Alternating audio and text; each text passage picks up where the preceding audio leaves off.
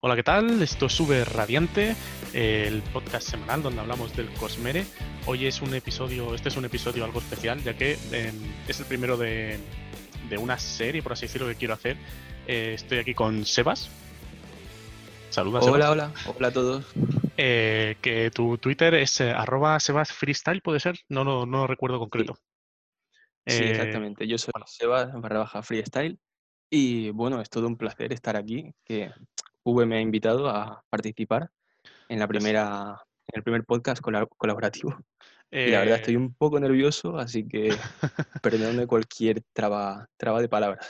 Bueno, perdonadnos porque también es para mí la primera vez que hago una tertulia, por así decirlo. No te lo he dicho antes, pero esto se va a llamar el archivo de las tertulias. Un nombre bastante ah. peculiar. Es muy, muy original. Me gusta. Así que bueno, este es el primer episodio del archivo de las tertulias.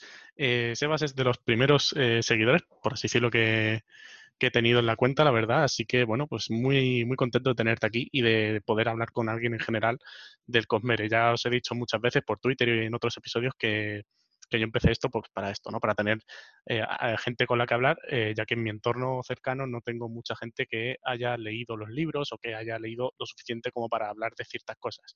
Así que ah, hablando de, haber leído, si no habéis leído todo el Cosmere no pasa nada porque eh, vamos a hacer una, una, primera parte un poco más pues por encima, sin entrar mucho en detalle de los libros y sin entrar en spoilers quizá. Y luego si vamos a ir quizá hacia algo más específico, eh, avisaré con tiempo, avisaremos con tiempo para que si no habéis leído los libros, pues no os comáis ningún spoiler. Vale, pues vamos a empezar directamente y me gustaría preguntarte eh, cómo descubriste tú el Cosmere. El Cosmere, bueno, el Cosmere, la verdad en sí, eh, no tenía ni idea de lo que era. A mí me recomendaron un autor, Brandon Sanderson. De hecho, un amigo por WhatsApp. Mm. yo estaba leyendo hace un año, en mayo, terminando la, los libros de Eragon, de Christopher Paolini. Sí. Y se lo estaba recomendando a un amigo, decirle, le estaba diciendo, eh, oye, este libro me ha gustado mucho, lo recomiendo, el autor está bien, es fantasía juvenil, pero está bien. Y bueno, él en ese momento se estaba leyendo, un saludo por cierto a Samuel Karelen en Twitter, que él en ese momento estaba leyendo Palabras Radiantes y pasó una foto de la portada. Y la portada me cautivó. O sea, algo me decía que tenía que leer ese libro. y más o menos, pues, esa fue la introducción. Le pregunté, oye, ¿por dónde tengo que empezar con este autor? Eh, y me dijo, léete El Imperio Final. Y creo que como casi el 80% de la gente que empieza con Brandon Sanderson eh, es por el Imperio Final y bueno, el resto ya es historia. Sí, sí, la verdad es que es muy típico empezar por ahí. Yo lo, lo que siempre he ido mirando, siempre recomendaban el, el Imperio Final. De hecho, yo eh, lo descubrí por Alex el Capo. Supongo que mucha gente, sobre todo en España, em, lo habrá conocido gracias a él, porque bueno, al fin y al cabo tiene una base de seguidores muy grande, ¿no? Eh, supongo que sabrás quién es, ¿no? O te sonará como poco. Sí, sí, sí, sí. Claro, de hecho, una de las razones por las que me animé a leerlo fue porque Alex el Capo habló bien de la saga. Y mi amigo, el que me lo recomendó, eh, se lo comenzó a leer por Alex el Capo. Así que dije, bueno, vamos a darle una oportunidad y final... no me arrepentiré en la vida. Desde luego, ¿eh? al final le debemos más de lo que de lo que pensa, de lo que pensamos, porque desde luego que yo si no hubiese sido por él, eh, probablemente nunca, ya no solo no me los hubiese leído, sino que probablemente no hubiese leído en general, porque yo eh, lo he comentado ya en el episodio, en algún episodio de, creo que en el de los libros que leí el año pasado, hasta el año pasado, hasta 2019, no leía nada, literalmente, a lo mejor me habré leído de media uno o dos libros al año, pero como mucho, que bueno, hay gente que todavía lee menos, no lo he hecho en cara a nadie, porque yo he sido el primero que ha leído muy poco en mi vida. Eh, y más yo, también, la verdad. Sí. Yo en 2018 comencé a, leer lo que es por mi cuenta, libros que de verdad comencé a disfrutar. Mm. Y bueno, el año pasado ya conocí a Brandon Sanderson y subió a otro nivel. O sea, la lectura ahora para mí lo veo con otros ojos. Sí, sí, para mí ahora es sagrada, desde luego. Yo antes eh, leía, bueno, he leído las típicas, alguna saga típica como Los Juegos del Hambre, eh, libros así sueltos que me han interesado y que me, pero me los leí, por ejemplo, el del niño con el pijama de rayas, me lo leí porque en el ah. colegio había que leerse algún libro y te, nos dieron una lista y es el que más me llamó la atención eh, creo porque me vi la película unos años antes o poco antes, eh, yo que sé, tendría 14 años cuando me leí el libro y cosas así, pero quitando eso de algún libro que realmente me interesase que me mandaban en el colegio, no, no he leído yo gran cosa. Em, y, bueno, descubriendo, una vez descubrí a Brandon Sanderson, la verdad es que empecé a leer como un condenado. Tenía pensado, de hecho, el año pasado leerme 24 libros, en plan dos libros por mes, y iba muy bien hasta que empecé con Brandon, que dije, venga, va, voy a empezar con este que lo ha recomendado. Porque es que, claro, cada libro son, eh, bueno, Nacidos de la Bruma, que son, es la saga entre comillas corta, bueno, más corta que el archivo, son 600, 700 páginas por libro, pues claro, al final eh, sí. Bueno, y esos libros, va, va, que va, pero el archivo de las tormentas, que son mil y pico páginas cada libro, es que literalmente te estás leyendo, como lo dice Alex en algún directo, eh, la trilogía del Señor de los Anillos por cada uno de los libros. Entonces, bueno, sí. digamos que en temas de páginas quizá incluso puede que superase los 24 libros, pero ahí tengo la espinita clavada. Y este año voy también súper retrasado porque estuve hasta marzo sin terminarme juramentada, porque estaba con juramentada, o sea, leyéndolo muy poquito a poco, entre exámenes y tal, y tuve la suerte de que me pillaron los exámenes antes de la pandemia, entonces pude terminarlos y yo ya he terminado la, mis, estudios, bueno, me falta hacer las prácticas, que estoy, eh, está la cosa chunga, pero, mm, pero bueno, una vez terminé los exámenes me pude meter de lleno con juramentada y de hecho me lo terminé en marzo, así que ese ha sido el primer libro que me he leído, pero bueno, en fin, que, que no que hasta antes de Brandon no leía realmente constante. Ahora me estoy terminando Hacia Rutas Salvajes, un libro bastante chulo, la verdad. Y cuando termine quiero ver si, me, si empiezo El Aliento de los Dioses, que, pues bueno, por, ir terminando, por ir leyendo más del Cosmero en general. Em, y porque todo el mundo también parece que, habla maravillas de él, ¿no? ¿Tú te lo has leído? Sí, sí, yo lo he leído. Y bueno, quería señalar un detalle que es que igual que tú, yo a veces, o sea, comencé hace un año con Brandon y todavía no he terminado me lo estoy tomando con calma porque quiero disfrutar el viaje, viaje antes que destino, ¿no? Sí, sí, sí. Y entre medias también leí algunos libros que no eran de Brandon y uno muy famoso fue El nombre del viento, de Patrick Rothfuss. Sí. Y bueno, en mi opinión no voy a explayarme, mucho, pero me pareció un libro estaba bien, pero no me encantó. No hallaba la obra maestra que todo el mundo dice. Pero bueno, que está muy bien, ¿eh? sí, eh, Alex el Capo pero no me encantó. Alex el Capo menciona que también dice algo parecido, ¿no? En plan, es decir, que es un libro que está bien, pero que no es. También es verdad que una vez lees Brandon Sanderson, yo creo que todo lo demás se queda bastante corto por, bueno, varios temas que luego también comentaremos más adelante.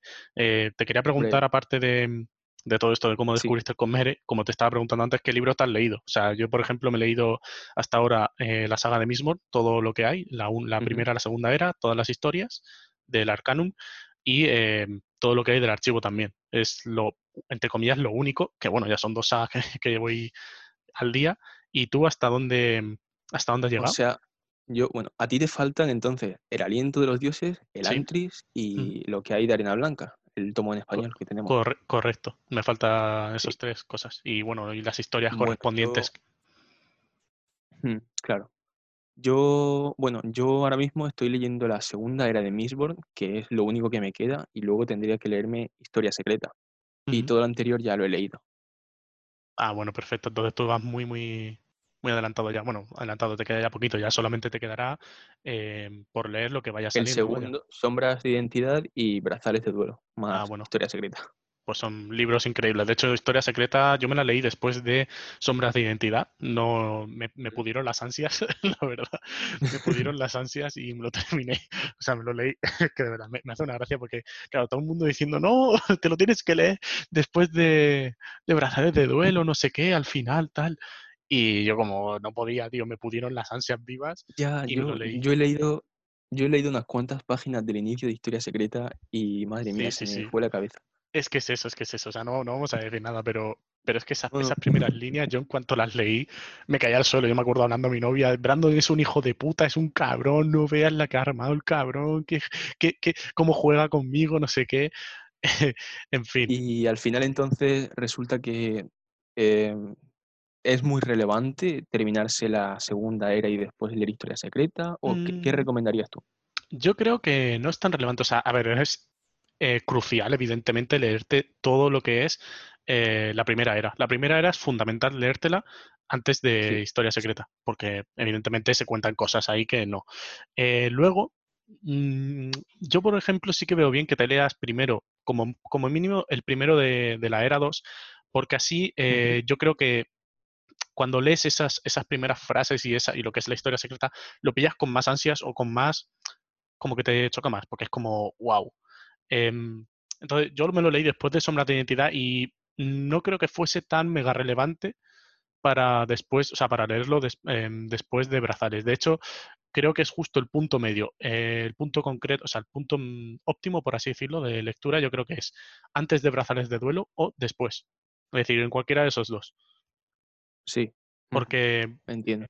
Bueno, es que no, no, no se puede decir mucho, mucho más porque si no entras en spoilers, pero bueno, cuando termines Brazales, eh, da igual si lo lees antes o después, sabrás el porqué.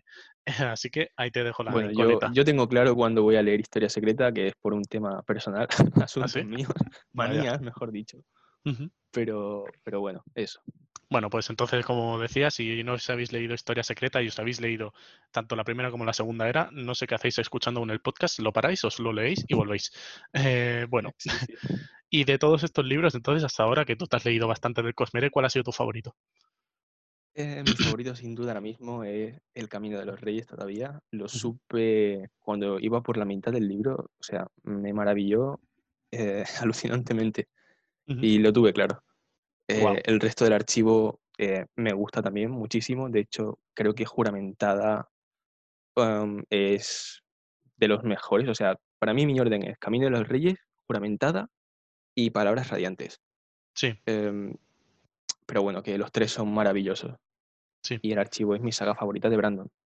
yo la verdad que en este punto es un poco diferente porque como empecé con Mistborn, bueno, como tú por ejemplo, como la gran mayoría, a mí Mistborn me cautivó mucho, eh, para empezar por ser la primera saga y sobre todo El héroe de las eras es mi libro favorito, ya no solo del Cosmere, sino probablemente de, de todo lo que es ciencia, bueno, ficción o, o libros de ficción. También lo comenté, sí, lo comenté en un, creo que en el, en el episodio este de los libros que leí. Em, para mí es mi libro favorito de no ficción porque, bueno, pues para empezar el final, que es eh, yo creo que el mejor final que he leído nunca en un libro. Em, creo que es que no sé si decirlo por encima incluso que del, por ejemplo, de juramentada. A ver, es complicado también porque el archivo Lo que es que pasa es que no está cerrado el archivo. cl- claro, exactamente, que el final del héroe de las eras te da un fin eh, de una era, precisamente el título lo dice, ¿no? Eh, del fin de un ciclo, de una saga, y para mí eso me marcó mucho. Ese final es apoteósico. Entonces, eh, de momento, como digo, de momento es ese. Eh, estoy casi 100% convencido que cuando terminemos el quinto del archivo, y no digo, no quiero ni, ni decir ya el décimo, eh, pf, nos vamos a caer, vamos, nos vamos a cagar en los pantalones, o sea, va a ser increíble, pero bueno, quitando, Seguro que sí. quitando las especulaciones que con Brandon, si, si especulas con Brandon diciendo que va, que, que va a ser increíble, no puedes fallar, es bastante eh, improbable que falles. Pero bueno, que em, decías que entonces tu libro favorito ha sido El Camino de los Reyes y dentro de, Sí. de la saga de Mistborn, ¿cuál te gusta más? De, lo, de todo lo que has leído hasta ahora. Pues es que estoy ahí en una tesitura, porque el Imperio Final es por donde empezó todo Sí, y el héroe de las eras es- tiene, bueno, es el héroe de las eras. Quien se lo haya leído sabrá de lo que hablamos. Eh, es claro. muy difícil decidirme entre esos dos, Para mí sí que, para mí sí que dentro de Storm, de, de Mistborn, de Nacidos de la Bruma, sí que es el héroe de las eras, hombre, evidentemente si es mi libro favorito, dentro de esa saga también será el libro que más me gusta. Evidentemente es un, hombre, el Imperio Final tiene ese toque de ser el primer libro que te lees de Sanderson la gran mayoría de veces, pero para mí eh, no hay nada como, como ese final. Como el final, de verdad, a mí eso es lo que de verdad me ha marcado. Y dentro de, del archivo, para mí, por ejemplo, eh, tú has dicho que es el Camino de los Reyes, para mí el mejor hasta ahora, sin duda, es Juramentada, eh, por lo menos el que más me ha ¿Sí? gustado. No sé si es porque me lo he tomado con más calma, quizá, no lo sé, la verdad, porque es que e, ese es el caso, que yo con el archivo, o sea, con, con el Camino de los Reyes, mejor dicho, el primer libro eh, me gustó, pero me quedé como con un sabor de, de que casi no había pasado gran cosa. Y bueno, esto también lo comenta Alex muchas veces y te- pienso que es, que es verdad, que es que no tiene sentido, que, mm, que es porque, bueno, el primer libro te tiene que dar mucho world building, ¿no? Construirte todos los personajes, meterte dentro del camino. Y Claro, mm, necesitas sentar una base muy, muy claro, sólida para ujú. todo lo que viene. Entonces, para mí por eso no me termina de gustar tantísimo, porque, bueno, es una base que, a ver, no, no me malentendáis, eh, es una base increíble, o sea, esa base es como, como eh, yo qué sé, ya es apoteósica en sí misma. Cuando terminas el, o sea, el final te da tres o cuatro giros. O sea, yo con Brandon eh, me, me pasa una cosa y, por ejemplo, yo eh, es, entre comillas, difícil de explicar para alguien que no se lo ha leído. Y es que tú estás leyendo un libro suyo, por ejemplo, El Camino de los Reyes, y durante mil páginas, pues él te va diciendo, mira, esto es A, esto es así, esto es esto funciona así, esto funciona tal cual.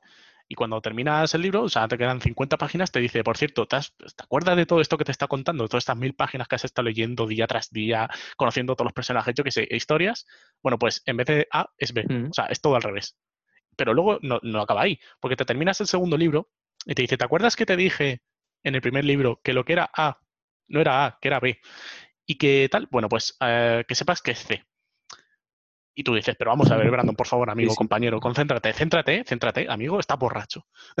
Lo mejor, lo mejor es que todos esos giros argumentales, plot, plot twist, como queráis llamarlo, no, no son artificiales, son naturales. Bueno, o sea, claro, eso. Te lo va asentando y es como, ¿cómo no lo vi venir? ¿Cómo? Sí, ¿Por sí, sí. Es que es eso, es que luego encima si relees algo, si te vuelves a acordar, es como, te, o sea, tú lo ves leyendo y dices tú, pero si soy imbécil, si es que te, te dice claramente, te, te, o sea, hay un personaje que te dice, ah, ah por cierto, que, que, que, esto pues es parecido a la A, no sé qué, pero bueno, se, es, está claro que es B. Y, y, tú, pero, pero, pero si lo estoy leyendo. Bueno, en fin, es algo muy difícil de explicar hasta que no te lees los, lo, bueno, todos los libros o una saga, una saga de libros o tal. Es difícil de, de entender. Así que bueno, supongo que si os habéis leído alguna saga, eh, sabréis a qué nos referimos, a qué momentos, a qué escenas, etcétera, etcétera. Eh, bueno, entrando también dentro, o sea, siguiendo con toda esta temática de, del Cosmere y tal, ¿cuál es tu personaje favorito? Si es de Mistborn, es de Stormlight, es de Lantris o cuál, con cuál te quedas? Eh, es, de, es del archivo y claramente es Galadin. el clásico. Luego, luego iría Kelsier. Sí. Y bueno, y después el orden no lo tengo muy claro, pero entre mis favoritos pues están Saced, Ellen, sí. eh, Adolin también me gusta mucho, Dalinar, por Dios, Dalinar. Sí, sí, la verdad que a mí... Muchísimo, la verdad. Yo la verdad es que no sabría, no sabría decir. Estoy muy, esto, o sea, esto es una pregunta muy complicada porque, claro, cada personaje... Si tuvieras que elegir a uno, no sabría si decirlo. Buah, si tuviera que elegir a uno y que todos los demás se evaporasen, o sea, muriesen así, tal cual. No, no, no, no, no, no, no, ese, Hombre, ese no. concepto no, me refiero. A ver, ya, pero si tuviera... El que más te guste. Ah, es que yo creo que o, o Ellen, porque es que Ellen de verdad me encanta. O sea, ya, a ver, no, eh, mi personaje, o sea, sí que tengo un personaje favorito para mí, o que más me ha cautivado, que es Fantasma. Pero Fantasma es, eh, por varias razones, eh, como por ejemplo, bueno, lo he explicado, tengo un podcast entero de, hablando de él, em, que de hecho me, bueno, me equivoqué. Sí y no. O sea, yo para mí, eh, lo explico luego en el de Historia Secreta, creo. Pero en fin, esto son cosas aparte porque es un poco de spoiler. Pero sin entrar en spoilers, para mí Fantasma tiene un arco de personaje, un desarrollo que, que me cautivó mucho y me gustó un montón porque desde el primer libro em, ya te lo presentan como un personaje aparte, secundario, como que el pobre no hace, bueno, no hace nada, no, sino que no hace nada malo, que no hace, hace todo lo que puede y se ve, se siente apartado, se siente mal, por así decirlo, cuando Kelsier a lo mejor eh, pasa entre comillas de él. Eh, entonces, es como que es un personaje que a mí me, me, me cautivó en general. Y luego ya cuando termina Sí, todo su arco de personaje en los tres libros, pues acaba siendo para mí espectacular. Entonces, Fantasma sí que lo sí, su escogería es muy como, buena. sí que lo cogería como mi personaje favorito, así, por así decirlo. Em, pero bueno, estaría muy difícil. Si no, Ellen, por ejemplo, también me gusta mucho. Y Vin. O sea, Vin lo tengo clarísimo también, está en el top, eh, el top, top, top. Porque También, para mí, también. Mira que es, eh, no sé, no, no, no es porque sea protagonista ni nada. Es, es- no sé, es algo, es un, un, un amor como casi paternal, como el que tiene Kelsier, por así decirlo, con ella. O sea, a mí Vin me encanta, es un personaje que me gusta un montón. Em, y sí, yo creo que, bueno, y Saced también me encanta. Por cierto, he escuchado, ¿tú lo pronuncias? ¿Saced? Sí, yo le digo como, sí, como se lee, Saced, Sí. aunque Brandon Sanderson le dice Seist o algo así. Claro, es que en inglés en verdad es, eh, sería Safe o sí, algo así. Sí, Yo le pronuncio Saced, la verdad. Siempre tengo, siempre he tenido esa curiosidad, tío, del tema de, de la pronunciación de los nombres en, en los libros, ¿cómo se porque dicen, claro, no? Claro, porque como no hay acentos, eh, bueno, y además Brandon ha dicho alguna vez que no, no le da mucha importancia, igual que con las descripciones. Él no hace muchas descripciones detalladas, quitando personajes principales. Hombre, a Shannon, vale, pues Shannon te dice eh, que tiene el pelo, eh, que es pelirroja, que es blanquita de piel, no sé qué, Kaladin tiene el pelo largo, no sé qué, tal cual. Eh, quitando cuatro personajes principales, no suele hacer mucho hincapié en las descripciones para que tú te los imagines como quieras, ¿sabes? Sí, Entonces, eh, creo que dijo algo parecido con el tema de los nombres, que no hay una forma correcta de pronunciarlo, porque él lo dice en plan, yo como anglosajón, como persona angloparlante, lo voy a pronunciar de una manera muy concreta y muy diferente a alguien que pues, de otro país. Entonces, claro. por eso parte, pero bueno, sí que hice una encuesta para ver eh, cómo pronunciaba la gente un poco así los nombres y tal. Y en general, en general, suele haber consenso, depende de qué tipo de, de nombre sea. Por ejemplo, si es una palabra de tres, eh, una, sí, un nombre de tres sílabas como Dalinar o Gavilar, se suele poner, o Kaladin o Adolin, se suele, suele hacerla a la gente como esdrújula, es decir, poniendo el énfasis en la primera, en la primera sílaba. Yo he visto una reseña de un señor que dice Dalinar, eh, y, Renarín, y y eso, me hizo un poco de gracia, la verdad, porque, eh, claro, las palabras en español, o sea, si el traductor, en este caso, eh, hoy en día Manuel Viciano, ¿no? Hubiera dicho que, o sea, su concepto de los nombres hubiera sido en palabras agudas, pues le hubiera puesto una tilde, ¿no? No sí, sé, claro, me es, curioso que lo sí, sí, así. Eh, claro, es que eso es otra cosa que no sé hasta qué punto eh, Manuel, por ejemplo, no le pone acento porque él se lo imagina como esdrújula o porque quieres seguir esa. Bueno, claro, es que si quieres seguir lo- la, la tónica de Brandon de hacer que cada uno lo pronuncie como quiera, en teoría, porque es que, en de hecho, si no pone, o sea, al no poner sílabas, o sea, tildes, eh, realmente como se tendría que pronunciar es Dalinar, ¿sabes? Porque eh, acabado en R y tal, o sea, en fin, por el tema de, Claro, de la lengua española, eh, tendría que ser a, a- Adolin, creo, ¿no? Puede ser. Sí, Ado- sí, sí, Adolin. tendrían que ser llanas. claro, tenía que ser Adolin. Eh, o sea, no sé, es una. En fin, que, que pronuncien los nombres como queráis, chavales. em, que Brandon es, es, eh, eh, bueno, hace, os deja, os deja pronunciar y, e imaginaros a los personajes como queráis. La verdad va a ser un chasco cuando, si algún día sacan eh, alguna serie o algo en live action, para ver y ver actores que no pegan nada con, con lo que tú tenías imaginado.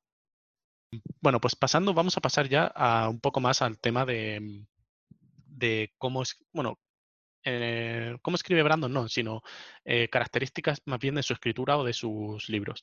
Eh, vamos a empezar hablando de un, por los sistemas de magia. No sé si lo conocéis vosotros, los que estáis escuchando el podcast, pero existen dos sistemas, por así decirlo, de magia, más o menos reconocidos en la fantasía épica, medieval, etcétera, que es el sistema de magia blando y un sistema de magia duro. Sebas, explícanos, supongo que lo sabrás, cuál es, o sea, qué, qué diferencia hay o de qué va uno, de qué va otro. Sí, bueno, básicamente el sistema de magia que un autor decida utilizar en su libro, pues mm, puede moldear en mayor o en menor medida eh, lo que ocurre en el mundo, ¿no? Por ejemplo, en El Señor de los Anillos tenemos un tipo de magia que es tirando a blanda. ¿Por Sí. qué? Porque la magia no es el centro de la historia, sino eh, además nos pone, por así decirlo, en la piel de Frodo, de Sam, que son personas bueno, aparte de ser hobbits, son, son normales, no son seres mágicos dentro de ese mundo. Entonces, claro, la magia es un elemento un poco más externo. Y tenemos a Gandalf, que tiene unos poderes, pero no sabemos muy bien qué es capaz de hacer. Mm, eso sería un sistema de magia blando, un sistema que no lo entendemos del todo, que resulta muy, muy misterioso.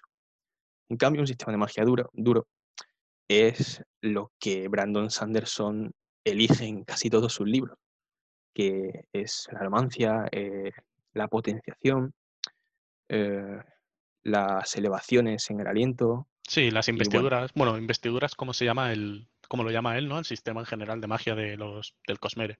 sí, de todos los mundos. Y básicamente un sistema de magia dura pues tiene reglas, reglas, limitaciones y debilidades. Y ahí entraríamos en los que son las leyes de la magia que Sanderson ha creado. Sí, esto lo, lo, lo creó, por así decirlo, el sistema magia duro, creo recordar un autor, pero es que nunca me acuerdo, nunca me acuerdo de qué autor es. Em, empezaba por A, creo que era Arthur. ah, No, no me acuerdo. Eh, No, era, yo no tampoco sé quién yo será. sé, yo sé que Brandon lo sacó de, mm, de un autor eh, en concreto, creo recordar, pero no me acuerdo, no me acuerdo quién era. Si algún día me acuerdo, pues eh, supongo que lo mencionaré en otro episodio. Pero sí, como ha explicado Sebas y bastante bien, además, eh, básicamente son la diferencia principal que yo veo entre uno y otro son las leyes. O sea, que uno tiene, un sistema tiene más, o sea, tiene límites claros y definidos.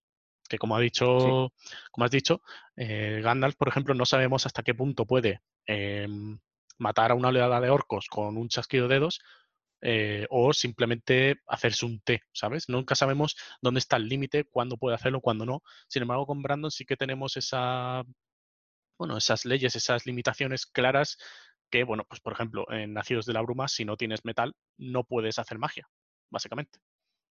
O si eres un brumoso, pues solamente puedes utilizar un tipo de esa magia. Exactamente. Entonces, lo que decíamos, no sabemos si Gandalf puede hacer eh, 15 tipos de magia diferentes, desde hechizos hasta, eh, yo qué sé, congelar a una persona, desde congelar a una persona hasta un haz de luz, hasta tra- teletransportación, no se sabe. Pero en Nacidos de la Bruma, por ejemplo, sí que tenemos unos poderes de- definidos. eh, cierto tipo de personas puede hacer un poder, puede usar un poder, otras no. En el archivo también tenemos la luz tormentosa, eh, que la guardas en esferas. Si te quedas sin esa luz, ya estás jodido. No puedes seguir peleando contra otra persona que sí que tenga luz, porque estás muy en desventaja. Así es. Mm, Entonces, eh, dentro de todos estos sistemas de magia de, que hay en el Cosmere, de momento de lo que has leído, porque yo, por ejemplo, me, no sé ni cómo funciona el del Antris, ni el del aliento de, las dio- de los dioses, ni Arena Blanca tampoco. Entonces, tú que has leído un poco más, ¿qué sistema de magia te gusta más? ¿Cuál es el que más te parece, yo qué sé, mejor construido, más interesante?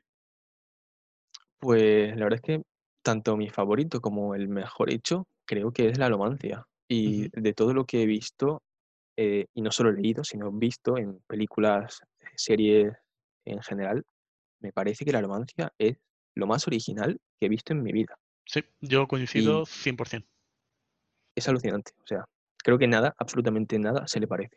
Sí, yo coincido al 100% contigo, la verdad, porque cuando leí, o sea, yo me leí Nacidos de la Bruma precisamente por eso, por, por el sistema de magia, ¿no? Porque, bueno, Alex lo recomienda varias veces, eh, recomienda este autor por la historia, no sé qué, y sobre todo por el sistema, y a mí me hacía mucha ilusión, bueno, me hacía, sí, eh, tenía muchas ganas de leer eh, cómo funcionaba ese sistema, el tema de los límites, etcétera, y me parece que está muy, muy bien hecho. que, por ejemplo, al contrario que en, en- el archivo, que yo cuando, o sea, eso creo que es la- el único, entre comillas, fallo que le veo al archivo, o por lo menos que se encuentra en desventaja con respecto, por ejemplo, a, a Nacidos de la Bruma. ¿eh? O sea, el archivo de Eh, las sí, sí, tormentas, sigue, sigue. Sigue, sí, sigue. al- el archivo de las tormentas le veo una desventaja, por así decirlo, en comparación a Nacidos de la Bruma, y es eso, el sistema de magia, porque en, en el archivo Am, a mí, por ejemplo, no me queda tan claro eh, el tema, es decir, las potenciaciones o las, los, los ideales eh, son más o menos parecidos, ¿no?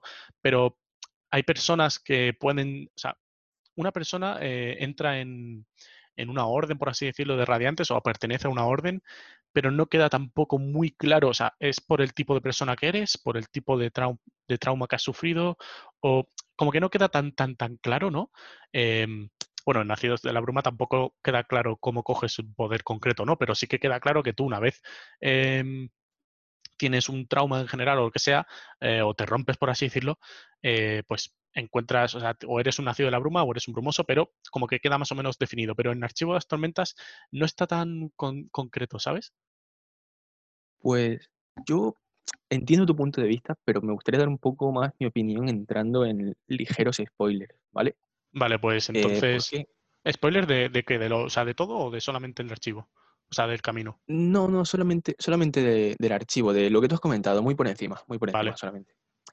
De que eh, en el archivo lo que yo creo que ocurre es que em, la magia, eh, como nos dice la parte trasera de, de palabras radiantes, entra cuando una persona está rota por dentro, el alma sí, está rota. Y además se dice que em, el eh, la magia, perdón, rellena las fisuras del alma y puede incluso agrandar esas grietas, o sea que puede romperte más. sí.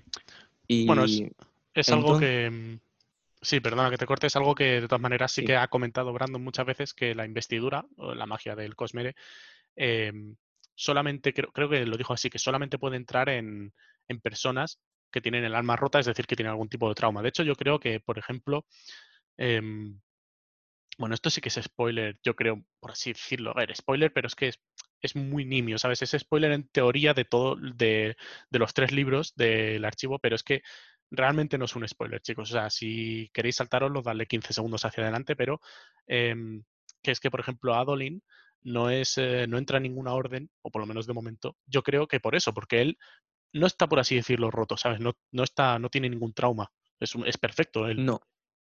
claro, aún no, no ha sufrido nada ni ni de su niñez, ni su Claro. adolescencia, por ejemplo. Sí, Bueno, em, ¿qué estaba y diciendo que te he bueno, antes? que... Ah, sí, estaba diciendo que la magia, que iba a decir, la magia sí que depende de la personalidad Sí. y no del trauma, porque durante, bueno, eh, juramentada, no diré quiénes, pero vemos a más personajes que utilizan el mismo tipo de magia que cierto personaje en el primer libro. Entonces, eh, y los personajes, claro, no tienen la misma personalidad, ni los mismos, perdón, eh, no tienen los mismos traumas, pero sí una personalidad parecida. Sí. Entonces, claro, yo creo que depende de eso, de la personalidad y del tipo de spren que vincules. Claro, es que eso es otra, porque por ejemplo hay sprints que, por ejemplo, igual que un honor sprint parece que te da, eh, eh, te vas a cierta orden, vamos a decirlo así, em, pero luego eh, hay otros personajes con sprints diferentes, pero que tienen el- la mis- los mismos poderes que, o sea, es decir, por ejemplo, em, Marfil, que esto no es ningún spoiler porque si no sabes quién es, pues no sabes ni qué es, ni dónde sale, ni qué es ese personaje. Ah, bueno, ese Spren da cierto poder a cierto personaje que es el mismo o parecidos a- al que tiene. Que persona, sí. sí, exactamente.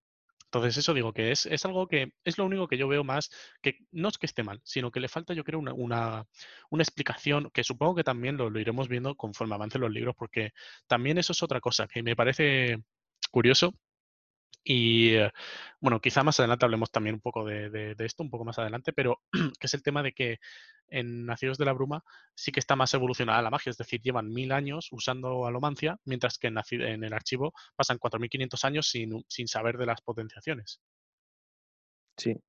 que eso es Claro, yo creo que la intención de Brandon también en el archivo ha sido darle un toque mucho más misterioso a su magia, Sí, porque durante la mitad del Camino de los Reyes no sabemos, no hay magia, no sabemos de qué va. claro.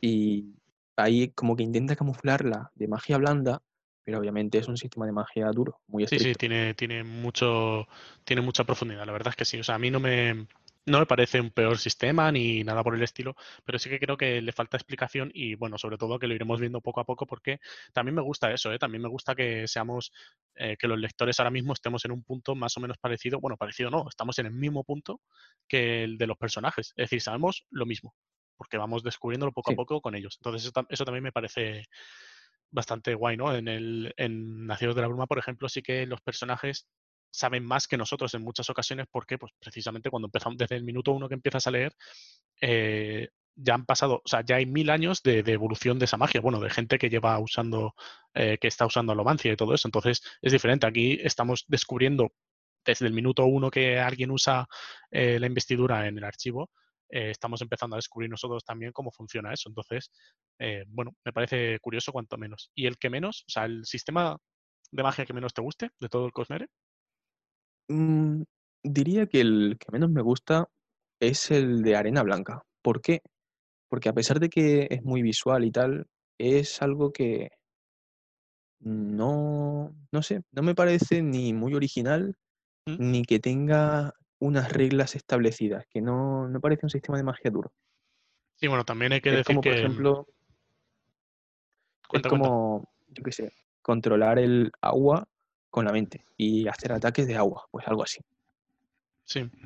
Yo es que la verdad, por o lo que he no, leído. no, claro, yo no lo he leído aún, eh, pero sí hay que tener en cuenta también que, por ejemplo, Arena Blanca es un relato, entre comillas, corto, creo, que escribió Brandon, pero nunca llegó a publicar o que no quería realmente publicarlo y al final lo acabaron haciendo un cómic.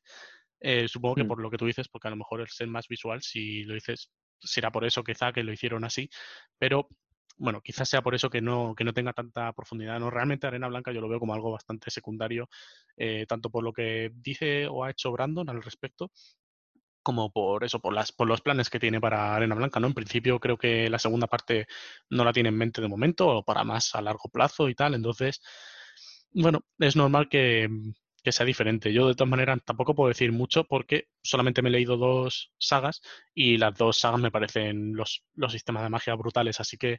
em, o sea, si tuviera que decir uno que me guste menos, pues me gusta menos el del archivo porque de momento, por lo que hay, el del el de Nacidos de la Bruma está mucho más desarrollado, que también ahora más adelante empezaremos a comentar, comentaremos un poco el por qué. Que esto es, o sea, bueno, esto es lo que quería comentar yo también, eh, que es el tema de, de, la investidura y la relación que tiene con la sociedad. Um, a partir de este momento, vamos a hacer, bueno, vamos a hacer, supongo que comentaremos spoilers. Eh, de las sagas de, bueno, del archivo de, Tanto de Lore. Claro, o sea, de, de, de Nacidos de la Bruma probablemente seguro. Eh, de la. No, no son. No van a ser spoilers del final del libro, pero sí que van a ser spoilers. Por ejemplo, vamos a comentar un poco de la segunda era, eh, cómo es la magia en la segunda era. Es decir, si no te has leído eh, o no has empezado ni siquiera a leer la segunda era, mejor que dejes el podcast por aquí porque a lo mejor te podemos chafar un poco lo que es la historia. Y con el, eh, con el archivo de las tormentas igual. Entonces, una vez dicho esto, me gustaría decir que eso, que el cómo, cómo la investidura o la magia se relaciona con eh, la sociedad en diferentes planetas del Cosmere. Por ejemplo, en Escadrial sí que vemos que la gente está muy acostumbrada a la, a la magia, ¿no? Es decir, desde hace, como he dicho, mil años, eh, la peña eh, está acostumbrada a los nacidos de la bruma, mucha gente, incluso los que son ricos, los nobles, los tienen de asesinos y de secuaces y tal, o sea, bueno, de sí, asesinos a sueldo, y es como algo que es muy común, ¿no? Sí, claro, es, es algo que no, no se maravilla la gente del mundo al ver a un nacido de la bruma pues pegando saltos por ahí. Claro, en En plan, cambio, cuando en el archivo de las tormentas ven a alguien que de repente mm, despega el vuelo, el Claro. asesino de blanco, por ejemplo, pues sí, en el prólogo se ve cómo piensan que es un dios. claro. Eh, brillando con luz y tal, y se asustan porque los caballeros radiantes son eh, leyendas, ¿no? Literalmente, entonces, y mitos. Entonces, Casi eh, mitos. Mm. Exactamente.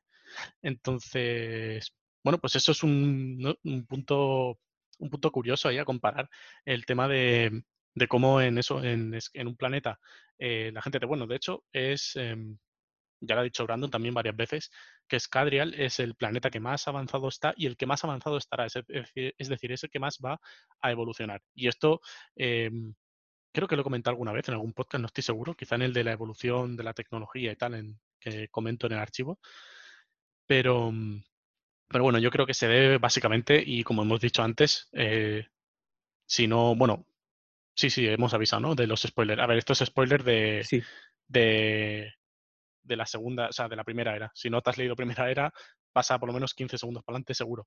Eh, bueno, cuando un muere, poco más. sí, un 15 o 20 o 30, cuando muere el legislador eh, en el primer libro y cuando pasamos 300 años desde que acaba el héroe de las eras, que, em, que la, bueno, ya no está, la sociedad ya no está mermada, ¿no? Por un ente superior, ya sea ruina o ya sea eh, lo legislador, que les manipula, que está encima, que no les deja avanzar, que llena el mundo de mierda y de ceniza. Entonces, yo creo que esa es la, la- la clave, ¿no? El punto de inflexión para que un planeta como Scadrial evolucione tanto y tan rápido en comparación a, a otro mundo. Mm, Sí, ¿Qué piensas tú? efectivamente. Que, bueno, además, no yéndonos a la magia, sino solamente a la tecnología del mundo, que no depende de la magia, como en 300 años ha pasado de ser una sociedad feudal o medieval a una Sí. sociedad que está entrando a la revolución, bueno, que ya se está industrializando. Sí, sí, correcto, está en la revolución Y industrial. Y, em, y eso es lo que yo comentaba en el episodio del- de la tecnología, creo, de Rosser y tal, y de la evolución de la sociedad. Mi teoría aquí, aparte de que, bueno, de que, por ejemplo, el legislador durante mil años ha estado con mano de hierro manipulando y tal, y bueno, y frenando el avance, eh, una vez, evidentemente, se levanta ese, ese, ¿cómo se dice? Ese- esa mano, esa, ese bueno, yugo, sí, una vez, eh, una vez se quita esa dictadura, por así decirlo, la gente evidentemente empieza a avanzar. Pero hay unos factores también en, en el archivo, también lo comenté, eh, es el tema, por ejemplo, de la sociedad en general la cultura, que las mujeres y los hombres, por ejemplo, en gran parte, en la sociedad boris sobre todo, están muy separados, ¿no? los hombres a la guerra y las mujeres a las artes eh, de lectura y de escritura y arte en general, ¿no? Que es un poco al revés como ha pasado, bueno, al revés no, pero aquí en, nuestro planeta, durante gran parte de la historia, las mujeres han estado en general aparte para todo. no a, a, las pobres no las han dejado ni, ni siquiera meterse al arte. En este mundo es diferente, pero pienso lo mismo, o sea, pienso que es eh, parecido a lo que nos ha pasado aquí, por así decirlo. O sea, yo siempre imagino, o me imagino, intento imaginar, cómo sería nuestro mundo, eh, la Tierra, hoy en día, em, si yo que sé, imagínate, desde el año 1500 las mujeres hubiesen tenido putos derechos y hubiesen sido, eh, bueno, em, que hubiesen tenido un papel en la sociedad como el que tienen, por ejemplo, hoy en día, que sin lugar a dudas tienen muchísimo más, hay muchísimos más derechos y somos mucho más iguales que hace 500 años, ¿no? Pero imagínate, o imaginemos si hace 500 años estuviéramos en el punto de ahora. Yo creo que pues 500 años, muy avanzados. Claro, que son 500 años en los que la sociedad habría avanzado el doble de rápido o por lo menos hubiese tenido el doble de capacidad de avance, porque tienes mm. literalmente la otra mitad de la población Em, con capacidad de, aportar ideas, ayudar, de investigar, etcétera. Entonces yo creo que un punto clave de que la sociedad no haya evolucionado tanto en Rosar puede ser ese, pero lo tengo, pero cogea mucho porque, por ejemplo, los acisianos y, otras eh, culturas sí que sí que incluyen a las mujeres bastante en la política en general, en todo, ¿no?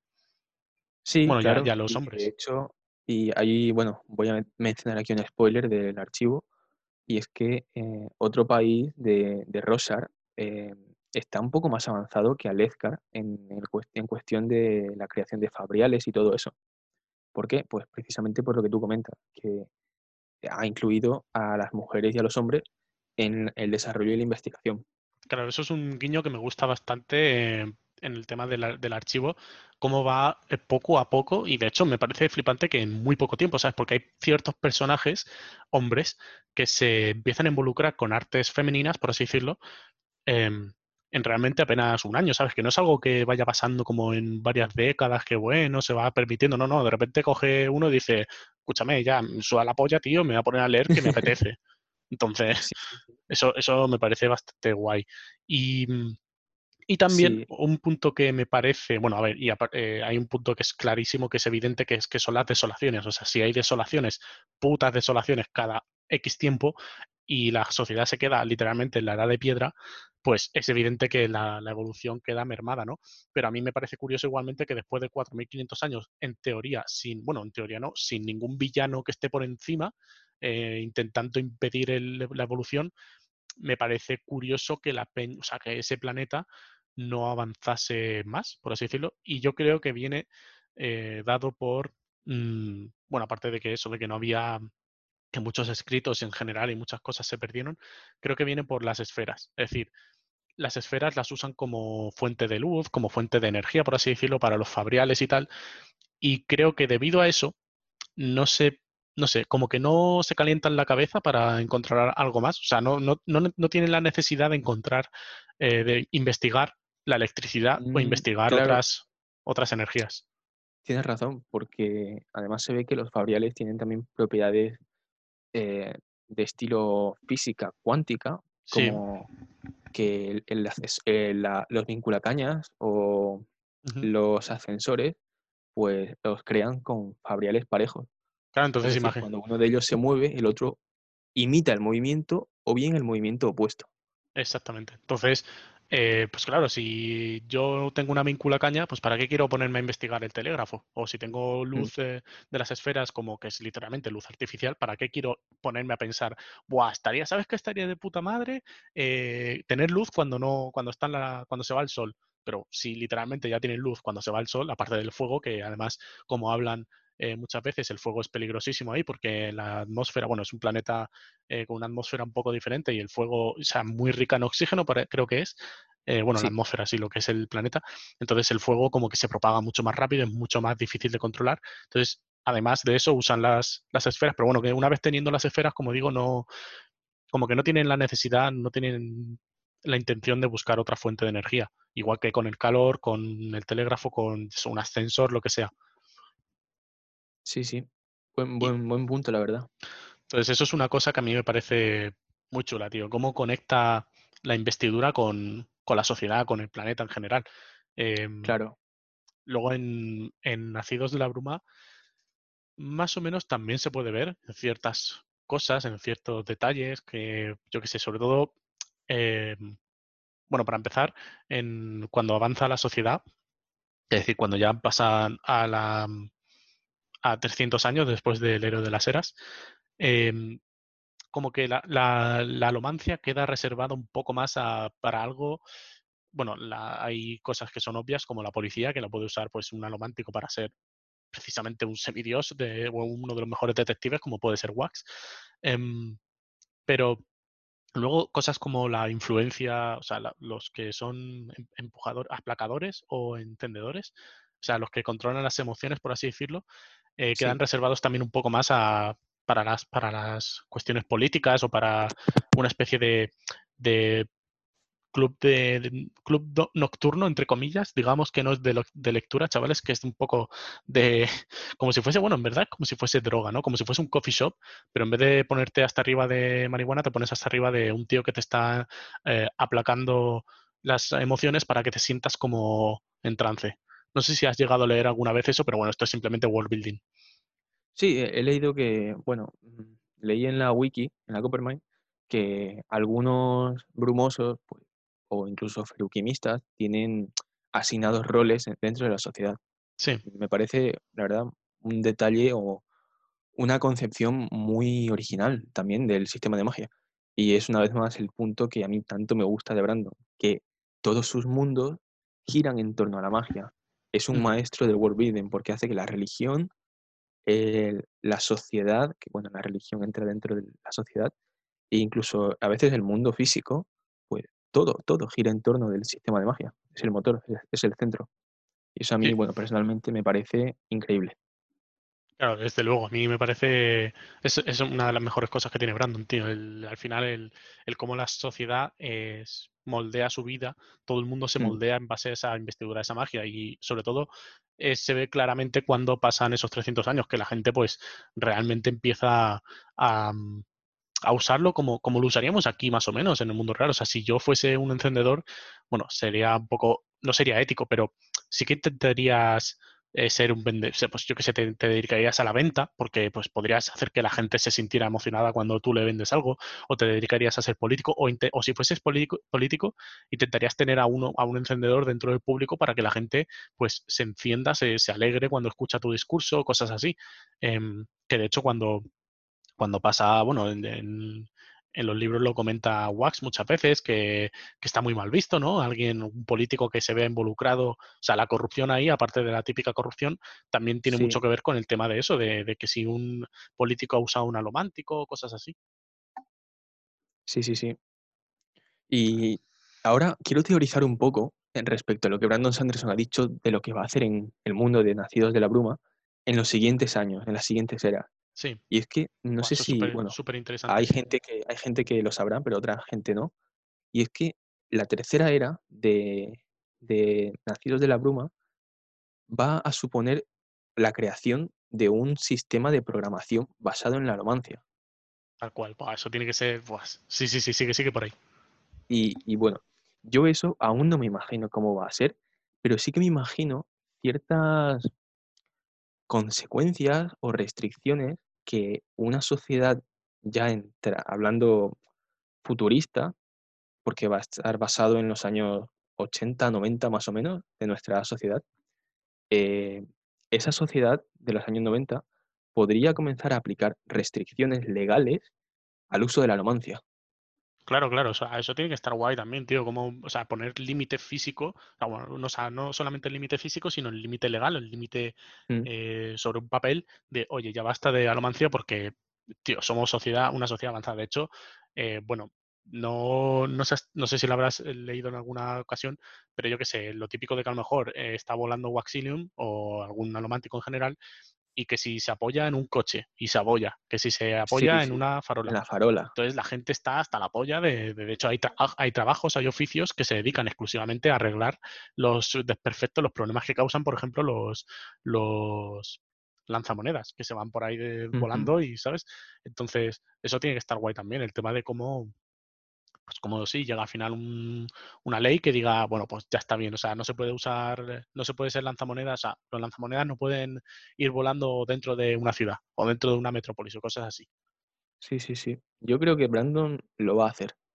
Estaría bastante guay. El tema de, de la programación también, tengo unas ganazas de, de verlo. La, la protagonista creo que va a ser, creo que va a ser una mujer que va a ser la primera programadora de Scadrial. Sí. Y, mm, y la verdad que hay muchas ganas, tío, de ver cómo, cómo lo lleva por ahí.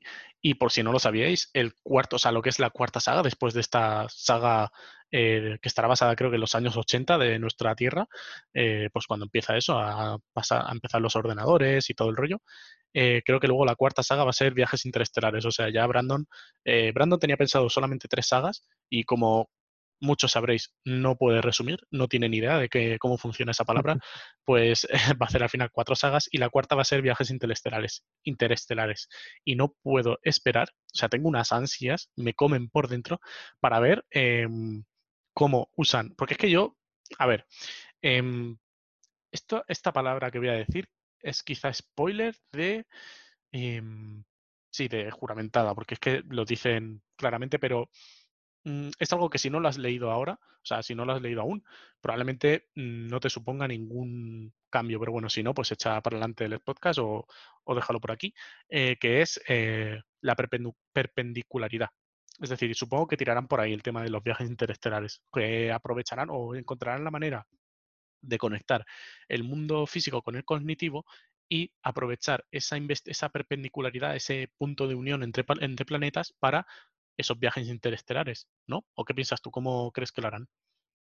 Yo más bien pensaba que los viajes interestelares, o sea, no se me había ocurrido relacionarlo por ahí, sino que tenía entendido que Brandon quería hacer que las naves y todo eso eh, se alimentaran de alomancia o Claro, algo yo, por el estilo. yo al principio sí que lo pensaba así, pero cuando me terminé juramentada y cuando vi pues eso, todo el tema de que acabo de mencionar, em, no sé, lo, lo veía, lo- yo lo tiro más por, por ahí, por el tema del mundo cognitivo y de perpen- perpendicularidades y tal. El caso es que creo que en el, en el reino cognitivo el viaje entre mundos es posible porque todos los mundos están físicamente en ese lugar.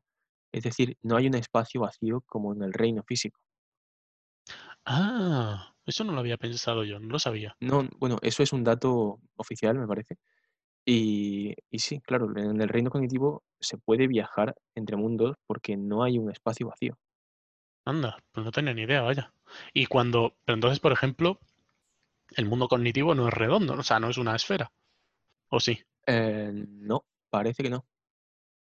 Eso tiene que ser curioso, de verdad, de- tiene que ser curioso de ver y, y- y sobre todo curioso de, no sé, hasta qué punto conecta, qué punto conecta con qué punto, en qué momento, bueno, no sé, eso supongo que en algún momento se acabará explicando, pero es muy curioso, no lo sabía yo eso, tú. Pues mira qué bien. Em, También, eh, pasando un poco a hablar acerca de la investidura, me parece también interesante el tema de las criaturas, eh, porque esto es fantasía, al fin y al cabo, tiene que haber algo de fantasía aparte de la magia, y me gusta mucho el tema de las criaturas que hay dentro de los planetas. Aquí sí que vamos a hablar, sí que es spoiler lo que vamos a decir, sobre todo de Nacidos de la Bruma, que es bastante, que sí que está todo cerrado y se sabe bastante más de ellos. Así que si no has leído Nacidos de la Bruma, era, la primera era por lo menos, em, harías bien en irte ya. Eh, y es el tema de los Kandra, de los Colos, eh, cómo, eh, por así decirlo, la investidura de un planeta puede llegar a, a, pues eso, a crear una vida totalmente diferente a la, a la que son los humanos. sí. No sé Pues qué, qué piensas tú. O sea, es decir, ¿qué, mm, yo, ¿cómo lo ves? yo creo que es un punto más de su fantástico world building, que todo lo relaciona con el sistema de magia. Y el hecho de que el sistema de magia moldee la vida es también un punto muy interesante, porque normalmente en una novela de fantasía existen los orcos, existen esos seres que ya están ahí en el mundo y no sabes tú por qué. Pero claro, si le das un origen, se crea una capa más de realidad fantástica que, no sé, a mí es que eso me flipa también. Cuando Sí, yo sí, sí. descubrí cómo se creaban los colos, porque antes pensaba que eran pues bichos que estaban ahí y ya está, como, como los orcos de, Claro. del Señor de los Anillos. Pero no, a- y saber que vienen de un humano, pues, Exactamente, de la hemalurgia. O sea, es que la hemalurgia, tío, a mí también me parece muy, eh, muy chulo, tío, que, la, que en Scadrial hay muchos, hay tres tipos de magia distinta, ¿no? La investidura ha llegado a... Bueno, es que también es verdad que como había dos esquirlas, em, tendría que haber mínimo, o debería, entre comillas, haber... Eso, eso me parece también curioso. el tema de que una esquirla eh, es la que ofrece el poder, en teoría, ¿no? La que da el poder, la investidura al planeta que se va... eh, que va, por así decirlo, absorbiendo el poder de la esquirla. Me parece interesante Mm, que dentro del, de hay dos esquirlas, está conservación y ruina, em, y estas dos dan, eh, por lo menos la alomancia parece, o sea, la alomancia, lo que es eh, los metales y tal, viene de conservación y la hemalurgia de ruina, eh, que esos son los dos poderes que hay, pero el de la hemalurgia, que viene también de conservación, o sea, lo que- o sea la hemalurgia, la feruquimia, mm, no, no, no, me parece que la feruquimia es como una mezcla de ambas. O sea, la alomancia se dice que es de carácter positivo sí, porque la alomancia te da poder La hemalurgia es de carácter negativo porque te, o sea, necesitas quitar el poder, consumir claro, poder para tenerlo. O sea, porque ya sabemos cómo funciona la hemalurgia, ¿no? O sea, sí, el clavo consume el poder de otra persona para ponértelo o ponérselo a otra persona. exactamente, que esto es Y una la feruquimia, Sí, una cosa sí, antes de seguir, o sea, la hemalurgia, porque esto, mm, o sea, es que ahora mismo no me acuerdo. O sea, si tú, por ejemplo, le clavas un clavo, eh, Pablito clava un clavito, si se lo clavas a, mm, a, una- a un ácido de la bruma, ese clavo obtiene solo un poder, es cierto, ¿no? ¿Puede ser? Es que me, me suena. pues me suena que sí y que depende de dónde se lo claves al nacido de la bruma. exactamente. Entonces, creo, quiero, creo recordar que si se lo clavas a un ácido de la bruma, sí que es verdad que quizá ese, ese clavo eh, tenga más poder, entre comillas, no lo sé, pero sí que sé que, o creo recordar que era solo uno. Y de hecho, o que si, por ejemplo, a un nacido de la bruma le pones un clavo de un poder cual sea, obtiene mucho más poder. De hecho, eso es lo que, o sea, creo que lo hemos avisado antes, pero por si acaso vuelvo a avisar. Spoiler de todo eh, Nacidos de la Bruma hasta el héroe de las No, eras incluido. Eh, vale, Vin, pensaba que ibas a decir algún spoiler de Era 2 no, no, y no, yo no, no no. me he terminado Era 2. No, no, no, de, de- de solamente la era uno. O sea, si haber leído 1, todo vale, vale.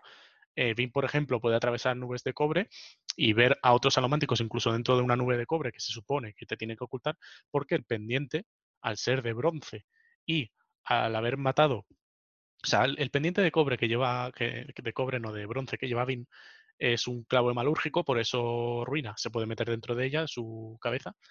em, y ese clavo, ese pendiente, fue utilizado para asesinar a su hermana pequeña cuando pues era recién nacida ella o la hermana, no recuerdo, y la madre, como estaba rota por dentro, estaba loca, eh, pues era manipulada por ruina y lo que hizo fue matar a su propia hija, que era una eh, buscadora, una, una quemadora de bronce, eh, y le puso el pendiente, el clavo hemalúrgico, con el poder de bronce a Vin.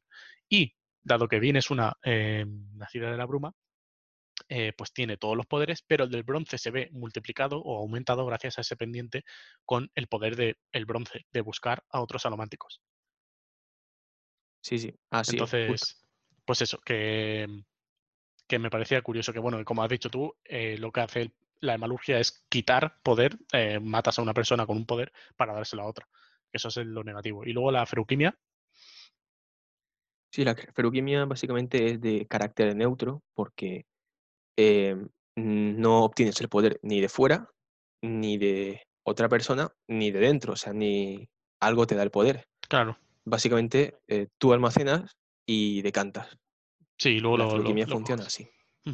Pues eso me parece muy interesante también, que se mezclen como varios sistemas dentro de, dentro de un mismo planeta o de un mismo, sí, como una especie de, de- o sea, todo se basa más o menos en el metal, ¿no? Y dentro de ese metal hay, o sea, de, de que se basa en el metal hay varios, varias formas de, Y de- es, es muy poético, muy poético que Saced sea el feruquímico que conocemos, el primero que conocemos en Nacidos de la Bruma. Y claro, su feruquimia es la mezcla, su sistema de magia es la mezcla entre conservación y ruina. Y luego él acabe siendo la mezcla entre conservación y ruina, armonía. Es muy poético. Sí, la verdad es que sí, es bastante, bastante curioso ese dato, sí. Bueno, pues aparte de los Candre y los Colos, que. Uy, perdón, vaya gallinero tengo aquí montado. que aparte de estas criaturas de Scadrial, también encontramos, eh, por ejemplo, en Roser, algo que me parece muy curioso, que son los concha grandes, por ejemplo, que son monstruos abismoides que en principio Em, no deberían existir por su propio peso, ¿no? O sea, esto es lo tipo que hemos hablado, bueno, se ha hablado aquí en, en nuestro planeta Tierra muchas veces, el tema de que si podría existir, em, yo que sé, dinosaurios rollo Godzilla o monstruos enormes y cosas así, y ya se, ha, ya se ha dicho muchas veces que no por el tema del peso, de que no hay capacidad, o sea, a no ser que creciesen huesos de adamantium y eso no es posible, no Sí, hay capacidad, ¿no? De poder soportar un peso tan grande. Claro, claro, sí. Funciona así. De hecho, la ley se llama, la ley física se llama la ley del cuadrado cubo y es lo que tú explicas, que un, que cuanto más grande sea un animal, más masa tenga, pues la superficie de sus extremidades tendrá que ser pues mayor. Entonces, animales muy grandes, pues sería imposible que existiesen por el mismo efecto de la gravedad. Claro, pues esto se ve en, en Roser y es posible, gracias a esto tampoco es mucho spoiler porque realmente se comenta, eh, se, suele comentar así como algo más o menos común, que están vinculados con Spren, que les da, por así decirlo, no poder, sino, bueno, sí, en cierto modo poder, ¿no? Que por ejemplo les haga un eh, lanzamiento, entre comillas, hacia arriba para que pesen menos de lo que deberían y así poder eh, Mm, literalmente existir. Sí, sí, sí, esto funciona así. De hecho, en, se dice que también, bueno, en el archivo no, pero sí en un, en un manual que encuentra, se encuentra en Amazon, es una guía del archivo de las tormentas del libro uno y 2. Ujú, se dice que los caballos risadios están vinculados a Spren y por Claro, eso son más fuertes y más inteligentes incluso sí. que un caballo norma- normal. Esto creo que lo vi Creo que lo he visto en el vídeo, en un vídeo del Club de las Tormentas. Hay un canal de YouTube que os recomiendo bastante, que se llama el Club de las Tormentas, eh, y es un chaval que hace pues, eso, vídeo del Cosmere. Y en uno de ellos, el- creo que el último que ha subido además, habla acerca de algo de eso, de, de que, de que bueno, de que los risadios se, se conectan con Spren y por eso son más inteligentes, por eso eh, escogen ellos a su jinete, porque tienen esa capacidad, ¿no? De, de- de razonar, de tal, y por eso son más Mm, fuertes y sí, pueden sí. Y pueden ser cabalgados con, con armadura, porque eh, eso- ese spren le da esa, esa fuerza, ¿no? Ese, ese poder extra para poder soportar un peso de cientos de kilos de un hombre con armadura. Sí, y las anguilas aéreas, por ejemplo, pues pueden volar porque deben estar vinculados con Spren Ujú. que les permiten enlazarse y tener un peso, pues así, neutro que parezca que vuelan.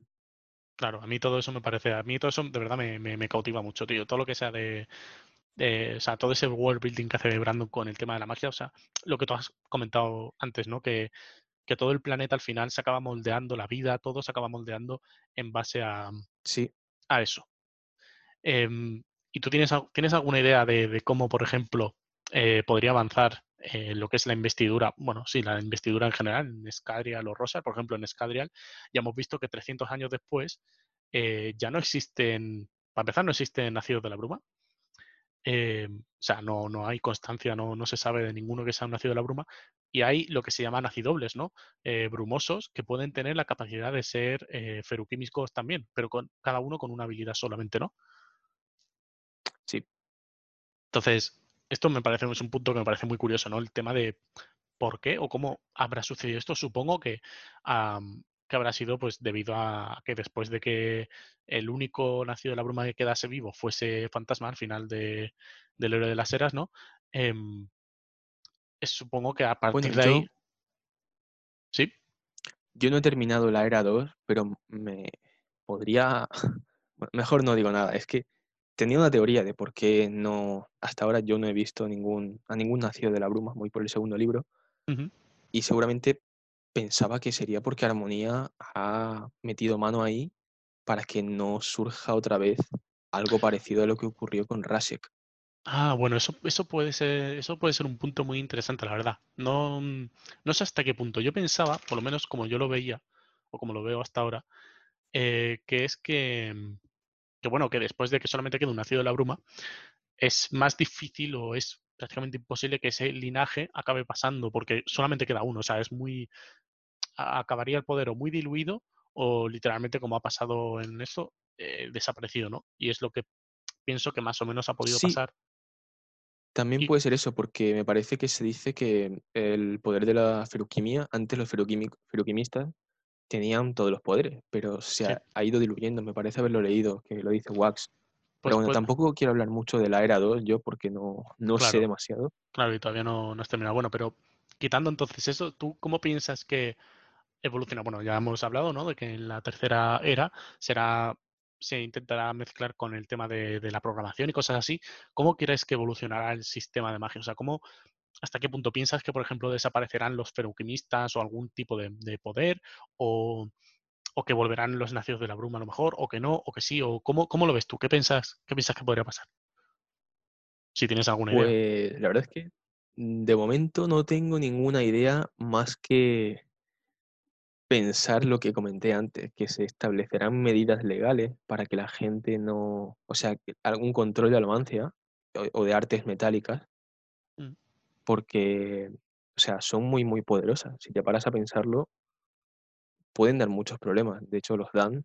Y en una sociedad de tantos millones de habitantes, pues puede ser algo muy problemático. O sea, ¿cómo va, va a evolucionar?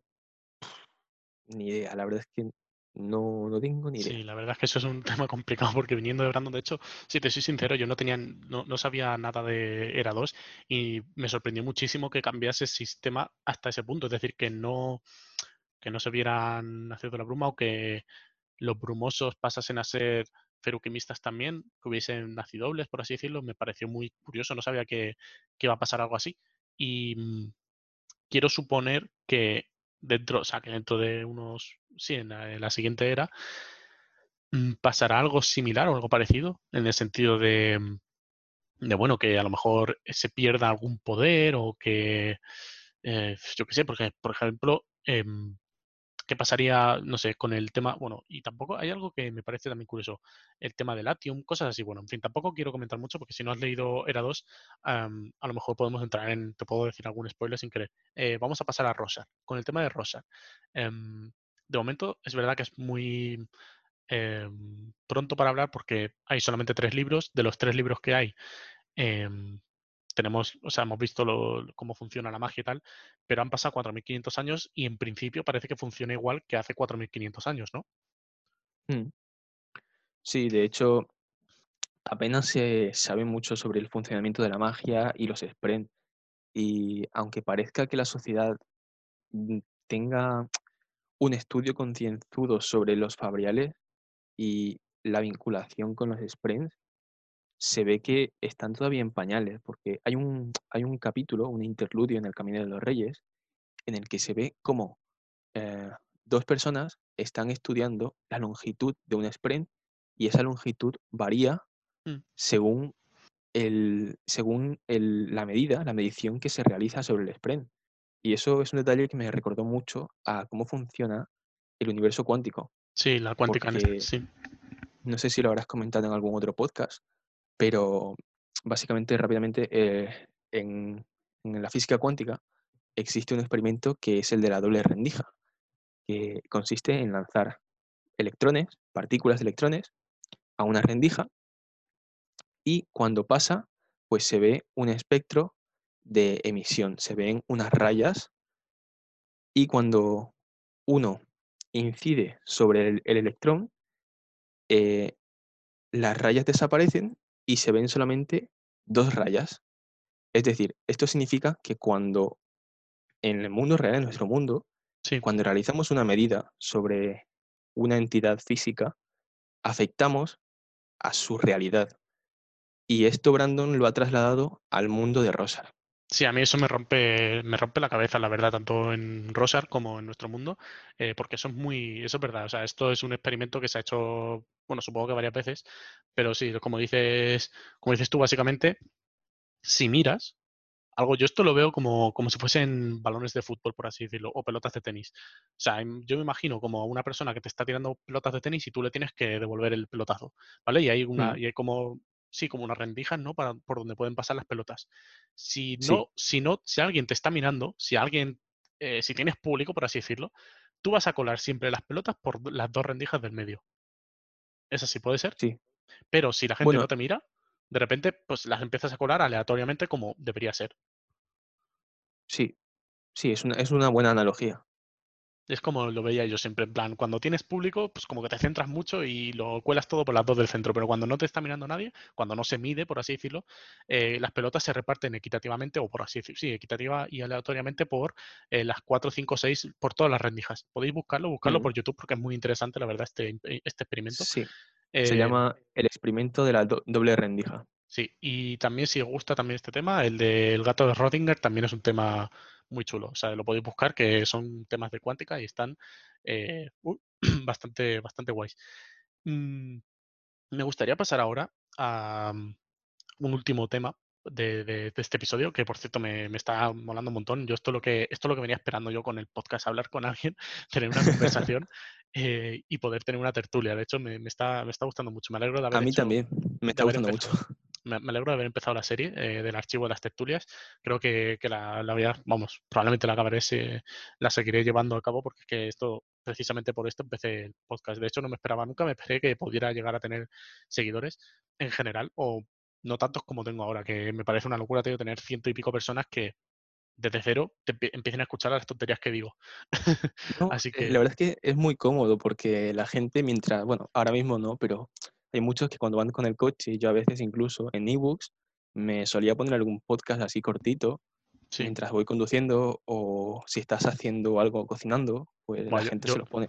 Yo cuando conduzco me lo pongo, me lo pongo 100%, bueno, cuando, cuando iba a clase y todo el rollo, sí es verdad que yo me lo ponía siempre, no había, quitando cuando iba con, con mi pareja, con mi novia, porque es que ella no, bueno, hay veces que evidentemente no va a escuchar lo mismo que yo, entonces ponemos música, pero si voy solo en el coche, 100% me pongo un podcast y si estoy haciendo cualquier cosa, andando, voy andando a algún sitio, lo que sea, siempre me llevaba un podcast, eso es verdad. Entonces quizá ahora si, si la gente a lo mejor no tiene tantas cosas que hacer, pero bueno, lo podéis poner cuando estéis, lo que dices, cocinando o haciendo, desayunando, cosas así. Así que, eh, pero bueno, os agradezco mucho a todos en general, porque de verdad que me, no sé, yo, yo lo quería, yo hice el podcast para esto, para hacer tertulias. Quizá en algún futuro mm, podríamos intentar hacer alguna con más gente en plan, es decir, no solamente eh, yo y otro invitado, debate. sino, sí, exactamente, más gente y Sí. otro tipo de cosas y tal. Pero bueno, va, para cerrar esto un poco, me gustaría hablar sobre eh, teorías locas. Y aquí va a ser eh, spoilers totales.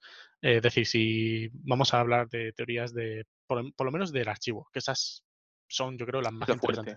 Entonces, si no te has leído, querido oyente, amigo, si no te has leído el archivo las tormentas, o sea, eh, El Camino de los Reyes, Palabras Radiantes, Juramentada y Danzante del Filo, las cuatro historias relacionadas con el archivo, sal de aquí echando leches y nos vemos en otro episodio porque vamos a hablar de cosas eh, chachis. Aquí vamos a, sacar la, la chicha, la carne.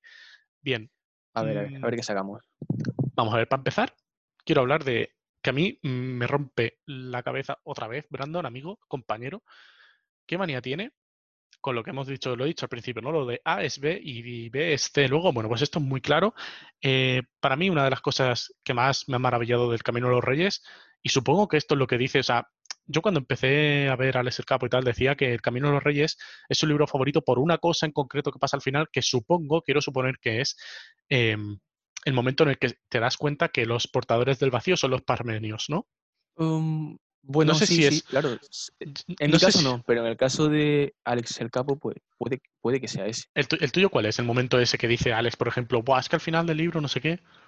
Eh, mi momento favorito del libro y por el que sé que es mi favorito es cuando Dalinar eh, entrega la espada, su hoja esquirlada a Sadeas, Bueno, ese, ese es un y también. dice por los hombres del puente.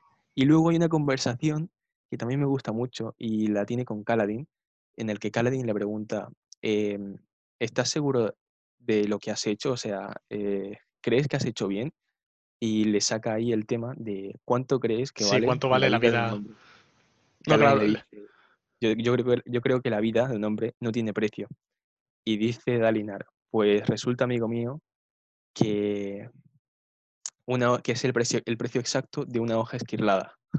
M- m- me Claro, pareció fantástico. Y cuando dice, y teniendo, y luego creo que dice algo así como teniendo en cuenta que he salvado a no sé cuánto, o sea, que, que mm, o sea, pagó sí, por, por sí. todos los esclavos, dice, teniendo en cuenta eso, Eh, me he llevado, sí, me ha salido una ganga, o sea, ese, momentazo, Dios, se, saca el rabo ahí, parte la mesa en dos, o sea, se escucha, se escucha la espada de juramentada quebrándose por la mitad, tío, o sea, es una locura, tío.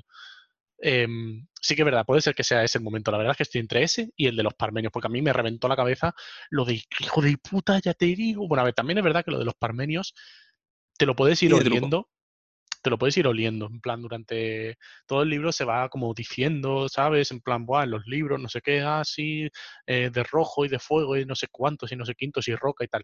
Te lo puedes ir oliendo, pero a mí me pareció muy, muy eso, tío, muy giro de guion el que te diga al final, ah, pues no, es que todos los esclavos son los portadores del vacío. Y luego lo que decía al principio, ¿no? Lo de A es B y no sé qué. Tú te estás comiendo durante todo el libro eh, del camino, eh, te tiras mil páginas pensando que hay unos portadores del vacío, pero no sabes lo que es, ni lo que son, ni quiénes son, ni por qué. Cuando terminas el libro te dice, ah, pues resulta que son contra los que están pegándose, los, Alez, los Aleci, y aparte de ello, todos los esclavos que hay por el mundo también son los portadores del vacío. Y tú dices, ¡oh, hijo de puta! Y te cagas. Em, Bueno, esto es de juramentada, claro. o sea, bueno, o sea, eso pasa al final del primer libro. Lo que te diga, que te dicen que los portadores del vacío son eh, los parmenios. Después, durante. Ah, vale, vale. Te había entendido que estabas diciendo que en realidad los portadores del vacío son los humanos. Que, Ah, no, no, eso pasa más adelante.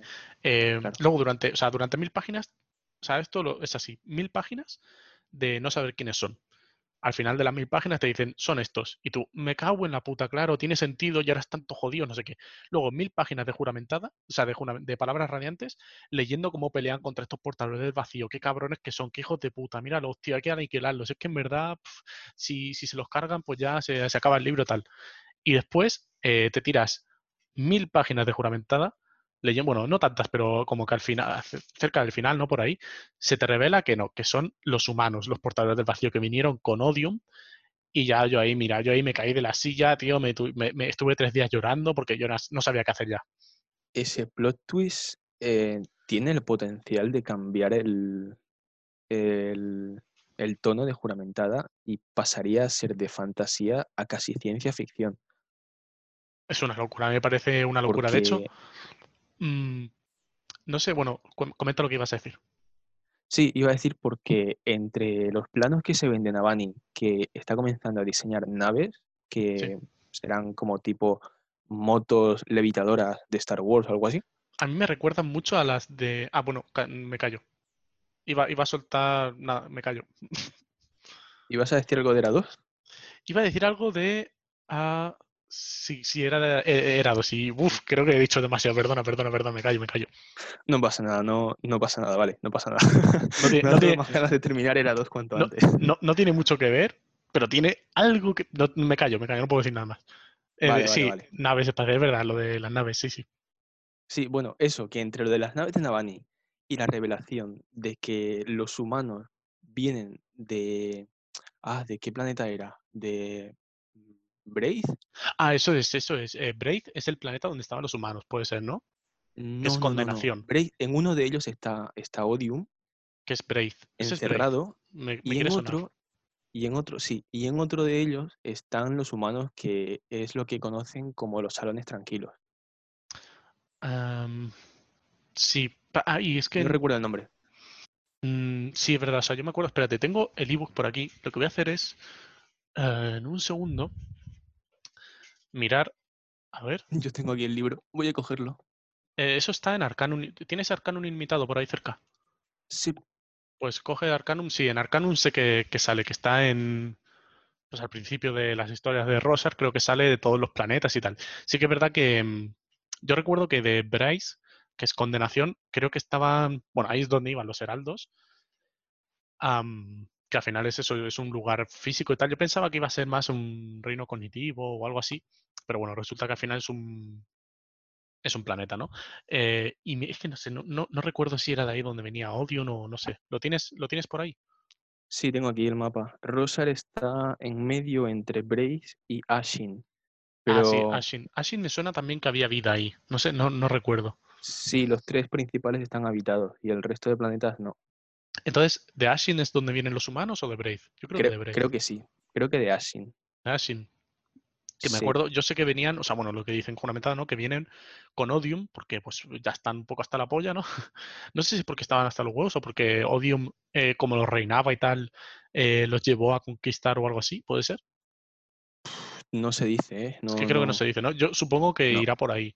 Que o fueron o estaban huyendo de, que creo que puede ser también, porque lo comentan, ¿no? Que, que los parmenios los acogieron, les dieron Shinobar, porque bueno, venga, si es que es verdad, estáis huyendo de sí. tal. Entonces, no sé hasta qué punto fue así, en plan, que fueron de refugiados huyendo, o que Odium los llevó allí como a malas para que engañasen a los parmenios y así poder él luego entrar más adelante y conquistar ese mundo. Supongo que, no lo sé, yo, yo apuesto más por eso. Mm, Las dos teorías para mí podrían funcionar. Yo creo que, bueno, no sé, la verdad es que eso es curioso de ver y me gustaría, pues tengo unas ganazas increíbles de, de que termine ya no solo Ritmos de Guerra, sino las cinco primeras partes, porque también eh, esto es algo que comenta Alex en uno de los directos, eh, no sé si lo has escuchado esto, que dice que es, em, que bueno, que después de la, del quinto libro, hay, bueno, esto se sabe que lo ha dicho Brandon, que pasarán entre 10 y 20 años, no se sabe exactamente, entre el quinto Sí. libro y el sexto. Y Y, habrá un tono, un cambio de tono. claro, y la- lo que dice Alex es que em, por ejemplo, habrán nuevos protagonistas, que los nuevos, por ejemplo, el hijo de Elocar será el protagonista, por ejemplo, porque será más mayor, ¿sabes? Que será de la edad que tiene ahora Kaladin o por ahí. Em, yo creo también, mi teoría apunt- apunto a, mm, a Lift. Supongo que Lift, que en principio parece que también fue a visitar a la, a la vigilante nocturna y por eso se quedó siendo joven, ¿no? Pero Leaf está creciendo. Su- está creciendo el- la, ahora. la bendición que le- sí, se dice que la bendición que le dio la vigilante eh, parece que le ha desaparecido. Igual que lo que le pasó a Dalinar. Ah, eso no lo sabía, no, no me suena haberlo Sí, se, leído. se dice en Danzante del Filo. Ah, ah, sí, puede ser, puede ser, puede ser, me suena. Bueno, pues mi teoría es, es que cuando acabe el quinto libro y Liv tenga, pues si Liv tiene ahora en teoría unos 10, 12 años, pues cuando pase todo, los cinco libros, supongamos que en el sexto tiene alrededor de 20, ¿no? Pues yo Mm, quiero suponer que tanto el, em, ¿cómo se llamaba el hijo de. Era, era Gavinor. Gavinar, ¿no? Em, Gavinor, sí. o Gavinor, Gavinor. Sí, pues con Gavinor y Lift serán los, por ejemplo, los dos, entre comillas, principales protagonistas o dos de ellos, porque tienen más o menos, no la misma edad, porque el hijo es, es creo que más pequeño, bastante más, de hecho tiene tres años, ¿no? Mientras que Lift tiene 10 o 12, Sí, pero, mm, pero sí que será, pues eso, como una especie de Jasna, que tiene alrededor de 30, y una especie de, de Kaladin, que tiene alrededor de 20. seguramente. Sí, sí. Yo el hijo de, el detalle de Gavinor no, no lo sabía, la verdad.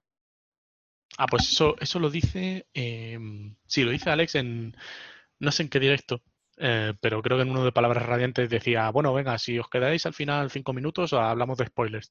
Y creo que son 10-15 minutos de todo spoiler, o sea, de lo que estamos haciendo tú y yo ahora, ¿no? De comentar un poco eso.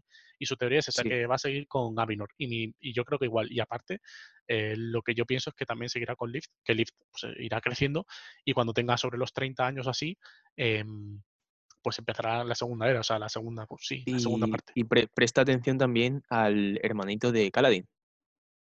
¿Al hermanito? Al hermano de Kaladin, sí, al bebé que tienen sus padres.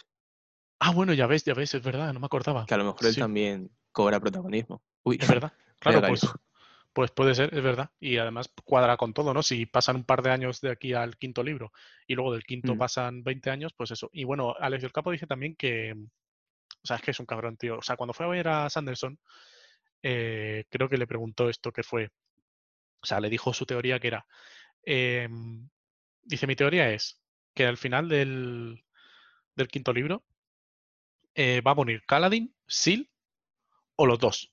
Dice, una de esas tres cosas va a pasar. O va a morir Kaladin, o muere Sil, o muere Kaladin y Sil. em, al final del quinto. Entonces dijo, ¿Y por qué dijo, crees? dice, porque claro, porque piensa que es, o sea, él, yo supongo que lo ve rollo como en Avengers. ¿Te has visto las películas de Marvel, supongo? Sí, sí, sí, soy muy fan. Bueno, pues eh, supongo que será más o menos como, a ver, eh, chavales, spoilers de Endgame e historias de estas de Marvel, pero han pasado ya años, o dos años, o un año, no me acuerdo.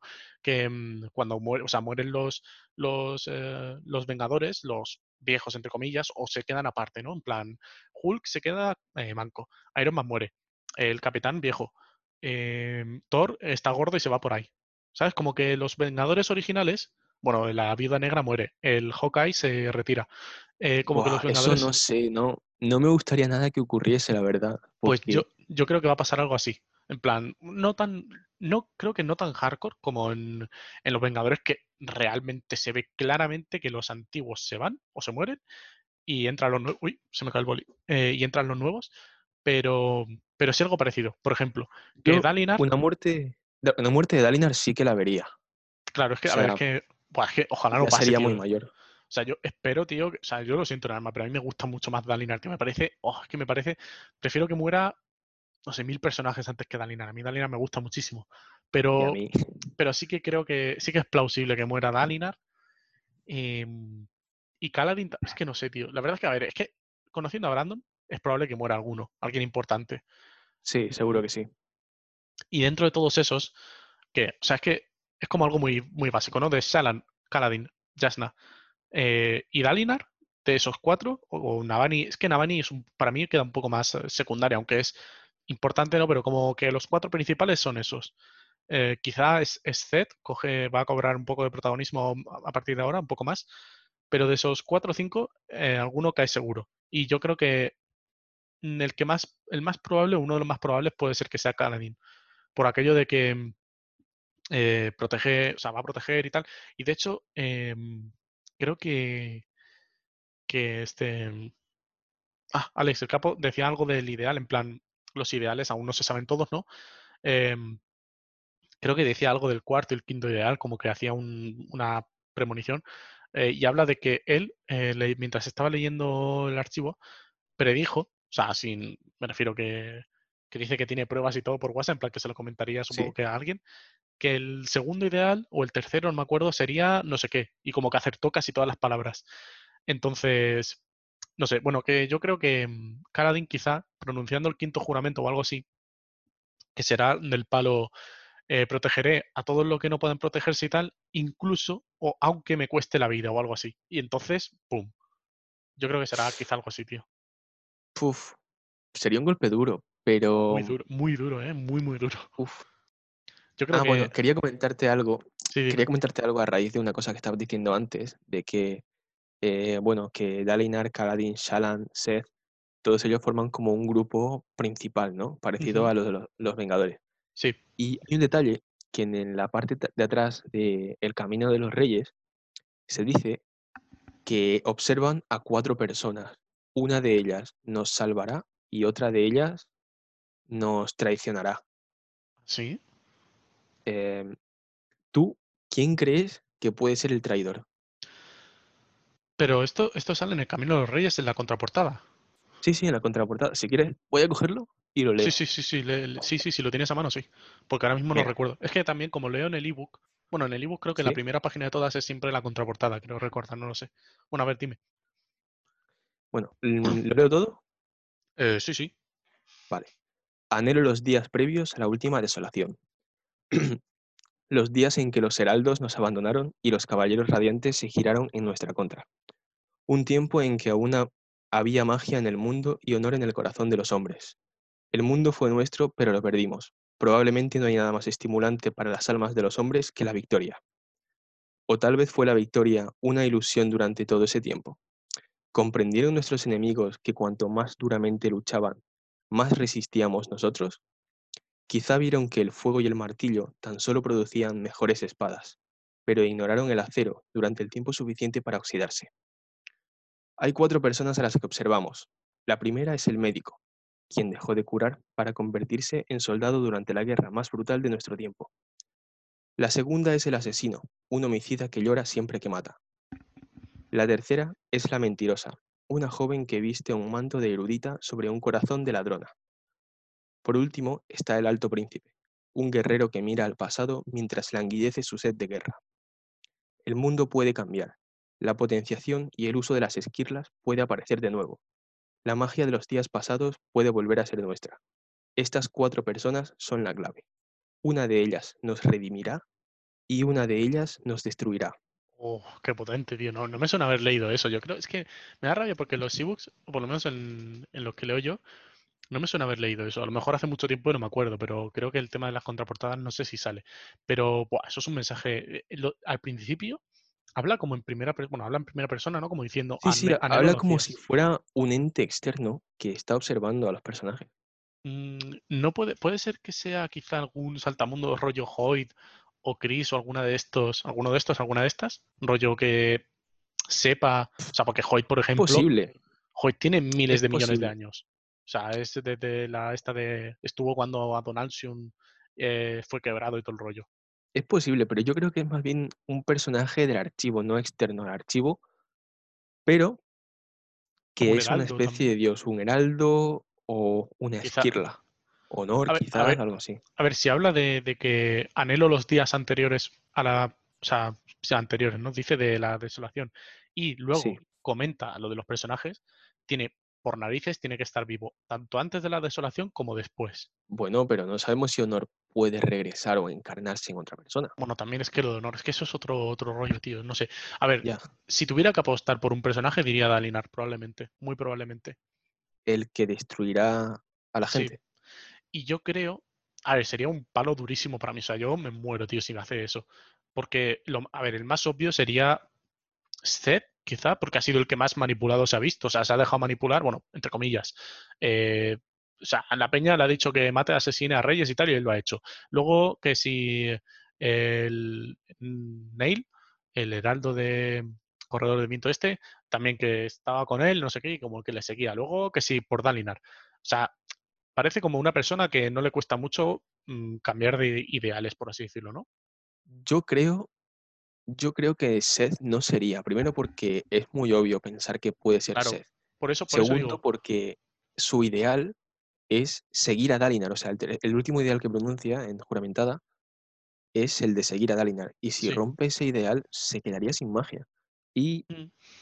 creo que Kaladin tampoco podría ser el que destruya a la gente, sino que o Seth o Kaladin redimirían a la gente de Rosar y Dalinar o destruirían. Yo creo que eh, Dalinar eh, es el que destruirá, entre comillas, em, para empezar porque es como el forjador de vínculos, es como el, entre comillas, el más importante, o sea, como el que uno de los que más peso tienen. Sí, Em, y sobre todo, ah, bueno, también porque hace mucho, se hace mucho hincapié, si te das cuenta, y yo creo que esto es como de las típicas cosas que Brandon te va poniendo, ¿sabes? Para que luego, si algún día, eh, cuando te termines la saga, lo vuelves a leer todo, digas, que hijo de puta, tío, mira como en, el- en el primero, segundo, tercer libro tiene esta conversación. Y yo creo que son conversaciones, por ejemplo, con el padre Tormenta, sobre todo, eh, acerca de, de los radiantes, de que, de que los traicionaron, de que no sé qué, de que rompieron sus vínculos y Dalinar hace mucho hincapié e insiste mucho en que no, que él no es así, ¿cierto? mm, sí, sí, sí, tienes razón. Pues para mí, creo que ahí está la clave, tío, en que está muy bien decir que no, que tal, que cual, que no, son, que no, que de verdad, que joder, que quiero salvar el mundo, macho, que me gusta vivir, me gusta mm, acostarme con señora Navani. Me- quiero seguir acostándome con señora Navani muchos años, mucho tiempo. Por favor, dime cómo hacerlo, para, o sea, cómo seguir con el mundo para que pueda seguir comiendo concha grandes. Em, y el tío, pues, y el, y el padre Tormenta le dice que no, hermano, que te comas un par de sopas más, pero que ya está, que se ha acabado, tío, que esta está la polla de vosotros. Y Dalinar, que no, tío, venga, que somos. Es como el típico, o sea, es como, no sé, la típica cosa que, que todo el mundo decimos que no, que no sé. Además, yo me acuerdo cuando estaba leyendo Juramentada que decía, tío, ¿qué coño harían los radiantes? Bueno, la, la, ¿de qué cojones se enterarían para renunciar todos así, así de golpe? Claro, cuando te enteras que tú eres literalmente una raza que ha venido, bueno, es como si, no- A como, invadir, claro, como no- nosotros los españoles, ¿no? Con el tema de, Latinoamérica.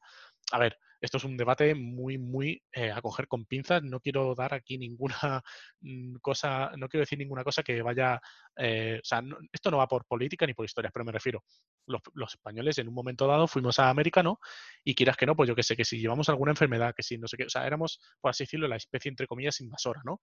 Em, mm, o sea, tú imagínate que de repente no se supiera esto tal y que el día de mañana, pues saliese, o sea, sí, saliese a la luz que de repente, ah, pues sí, pues mira, es que en Latinoamérica se habla español porque, claro, llegaron y llegó un tal eh, Colón, hijo de puta, pues no veas lo que la carmó aquí con tres barcos de mierda. Y tú, pues claro, nos quedaríamos todos en plan, ¿qué cojones? Pues no quiero, sabes, como que no quiero seguir siendo parte de eso. Entonces supongo que por ahí iría el tema de los radiantes. Ahora, eh, supongo que habrá algo más. Tiene que haber algo más. Con Brandon siempre hay algo más. No creo que sea, entre comillas, tan básico.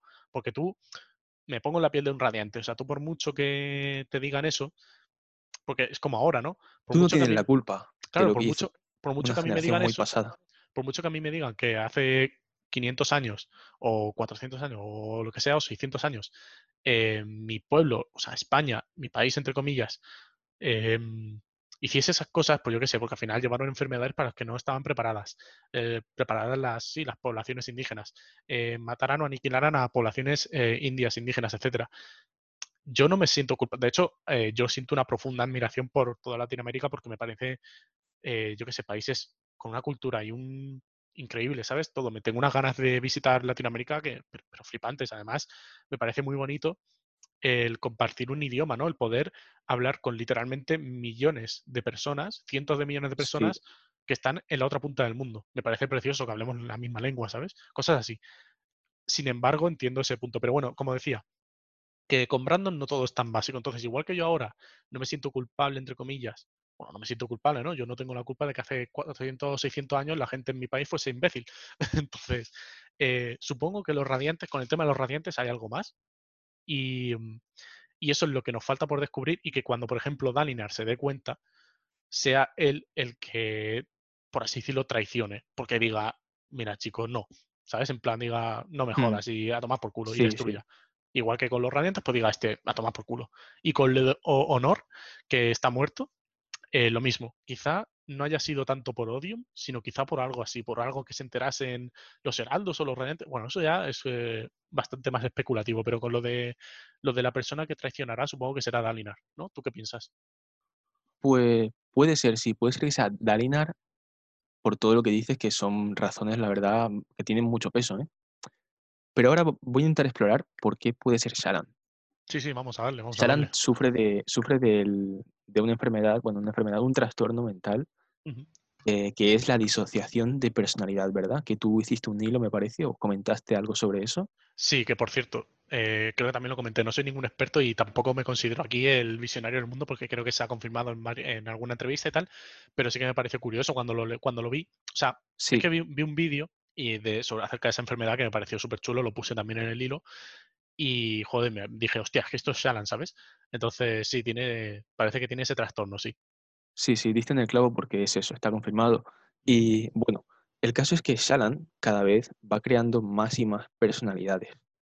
Y si Shalan no llegara a encontrar un freno, una cura para ello, o sea, imagina que de repente Adolin muere, ¿vale? En, el, en uno de los dos siguientes libros. Sí, Y Adolin es un- una razón para que Shalan no, su enfermedad no avance. Se lo vemos al final de, de Juramentada. claro, claro, o sea, ella se ve muy a gusto siendo Shalan gracias a Adolin porque ella le quiere, o sea, él le quiere así, tal como es ella. Imagina entonces que pierde ese apoyo tan grande que es Adolin para ella. A Shalan podría volverse loca Wow. incluso, yo qué sé, ponerse del lado enemigo, entre sí, sí. comillas, que tampoco son los enemigos. Pero No, no, pero es un punto muy interesante, sí. O entonces sea, creo que, que eso, Shalan o Dalinar, o tu punto o el mío, uno de los dos. Pero sí, es verdad. Lo de, lo de, no. claro, lo de Shannon sí que es cierto, porque además, como tú dices, tiene un trauma muy grande con eso. A ver, teniendo en cuenta que mató a su madre, por ejemplo, que tampoco eso queda muy. O sea, ¿por qué pasó? ¿Sabes? ¿En qué momento? ¿Cómo fue? ¿Por qué? ¿Por qué lo hizo? Supongo que sería, no sé, o sea, empezó a descubrir el poder y la, la sacó la espada sin querer y mató a la madre. ¿Qué pasó ahí? ¿Y por qué el padre si sabía que tenía una espada esquirlada? Yo qué sé, no, no. Bueno, supongo que Ay, supongo que al padre le pasó. O sea, mi teoría con esto es que al padre le pasó lo mismo que a Kaladin con la potenciación. O sea, Kaladin, igual que tiene miedo al principio de que la gente lo descubra porque le van a quitar su potenciación, no lo típico de eh, ya me han quitado todo, no quiero enseñarlo porque los ojos claros, porque no sé qué, me lo van a quitar. Supongo que con Shalan eh, pasaría algo parecido. El padre no quería que la gente supiera que tiene una ojo esquirlada y que mató a su madre porque a lo mejor se la arrebatarían para investigar con ella, cosas así. Hmm, puede ser.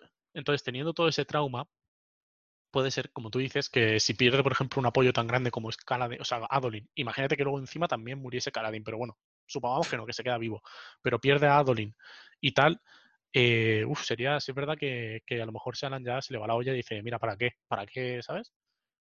Sí, Pero sí. es que, pero es que, claro, como tú has dicho antes, y me parece un punto muy acertado, es el tema de la destrucción, o sea, el punto de que es, nos destruirán. Nos traicionará tal, pero destruir, no como te has dicho, redimir o lo que sea, sino destruir.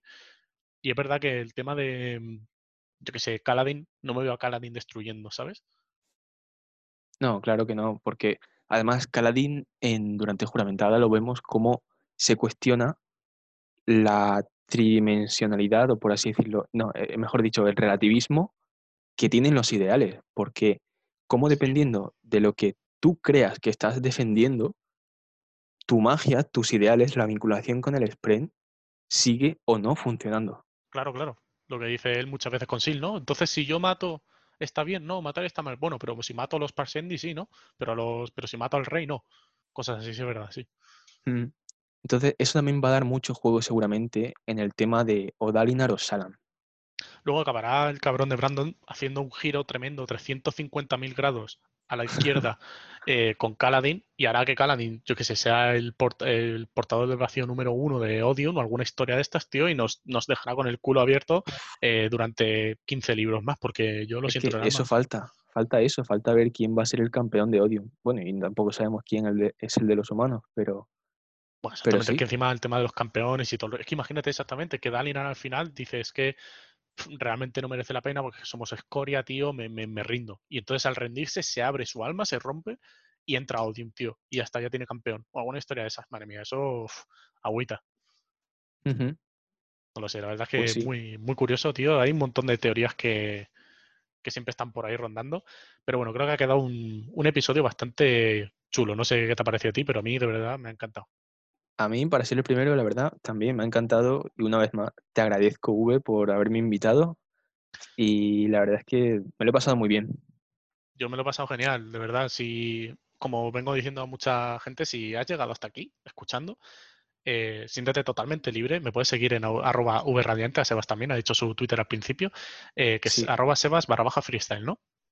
Así es. Vale, pues... Y eh bueno, si, Mm, es, a lo mejor alguien de aquí no tiene Twitter o no sabe, hay una comunidad bastante unida en Twitter. Seguro que lo has comentado tú en otro podcast. Pero vamos, es una comunidad muy, muy acogedora y estaremos encantados de recibir a quien quiera venir.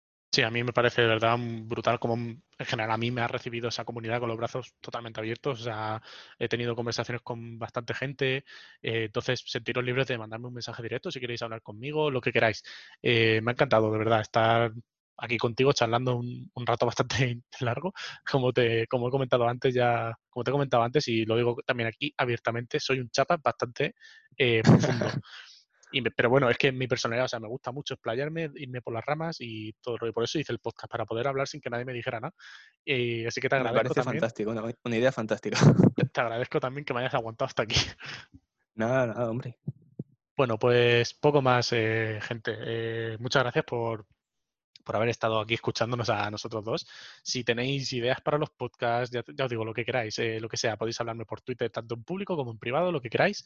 Eh, también tengo Instagram, aunque no lo uso, porque bueno, pues eh, no, no, tengo nada que subir, no dibujo ni lo uso, pero me podéis seguir por ahí por si me queréis hablar y os hace más, os hace más cómodo hablarme por ahí, también lo miro de vez en cuando. Y em, bueno, pues poco más, nos vemos la semana que viene con otro episodio y te dejo despedir a ti, Sebas. Mm, bueno, pues exactamente, si habéis llegado hasta aquí, muchas gracias por escucharnos hablar tanto, creo que casi dos horas. Y eso, un saludo a todos, cuidaos y que el tema este de la pandemia pues lo estéis llevando lo mejor posible. Muchas gracias a todos y adiós. Adiós.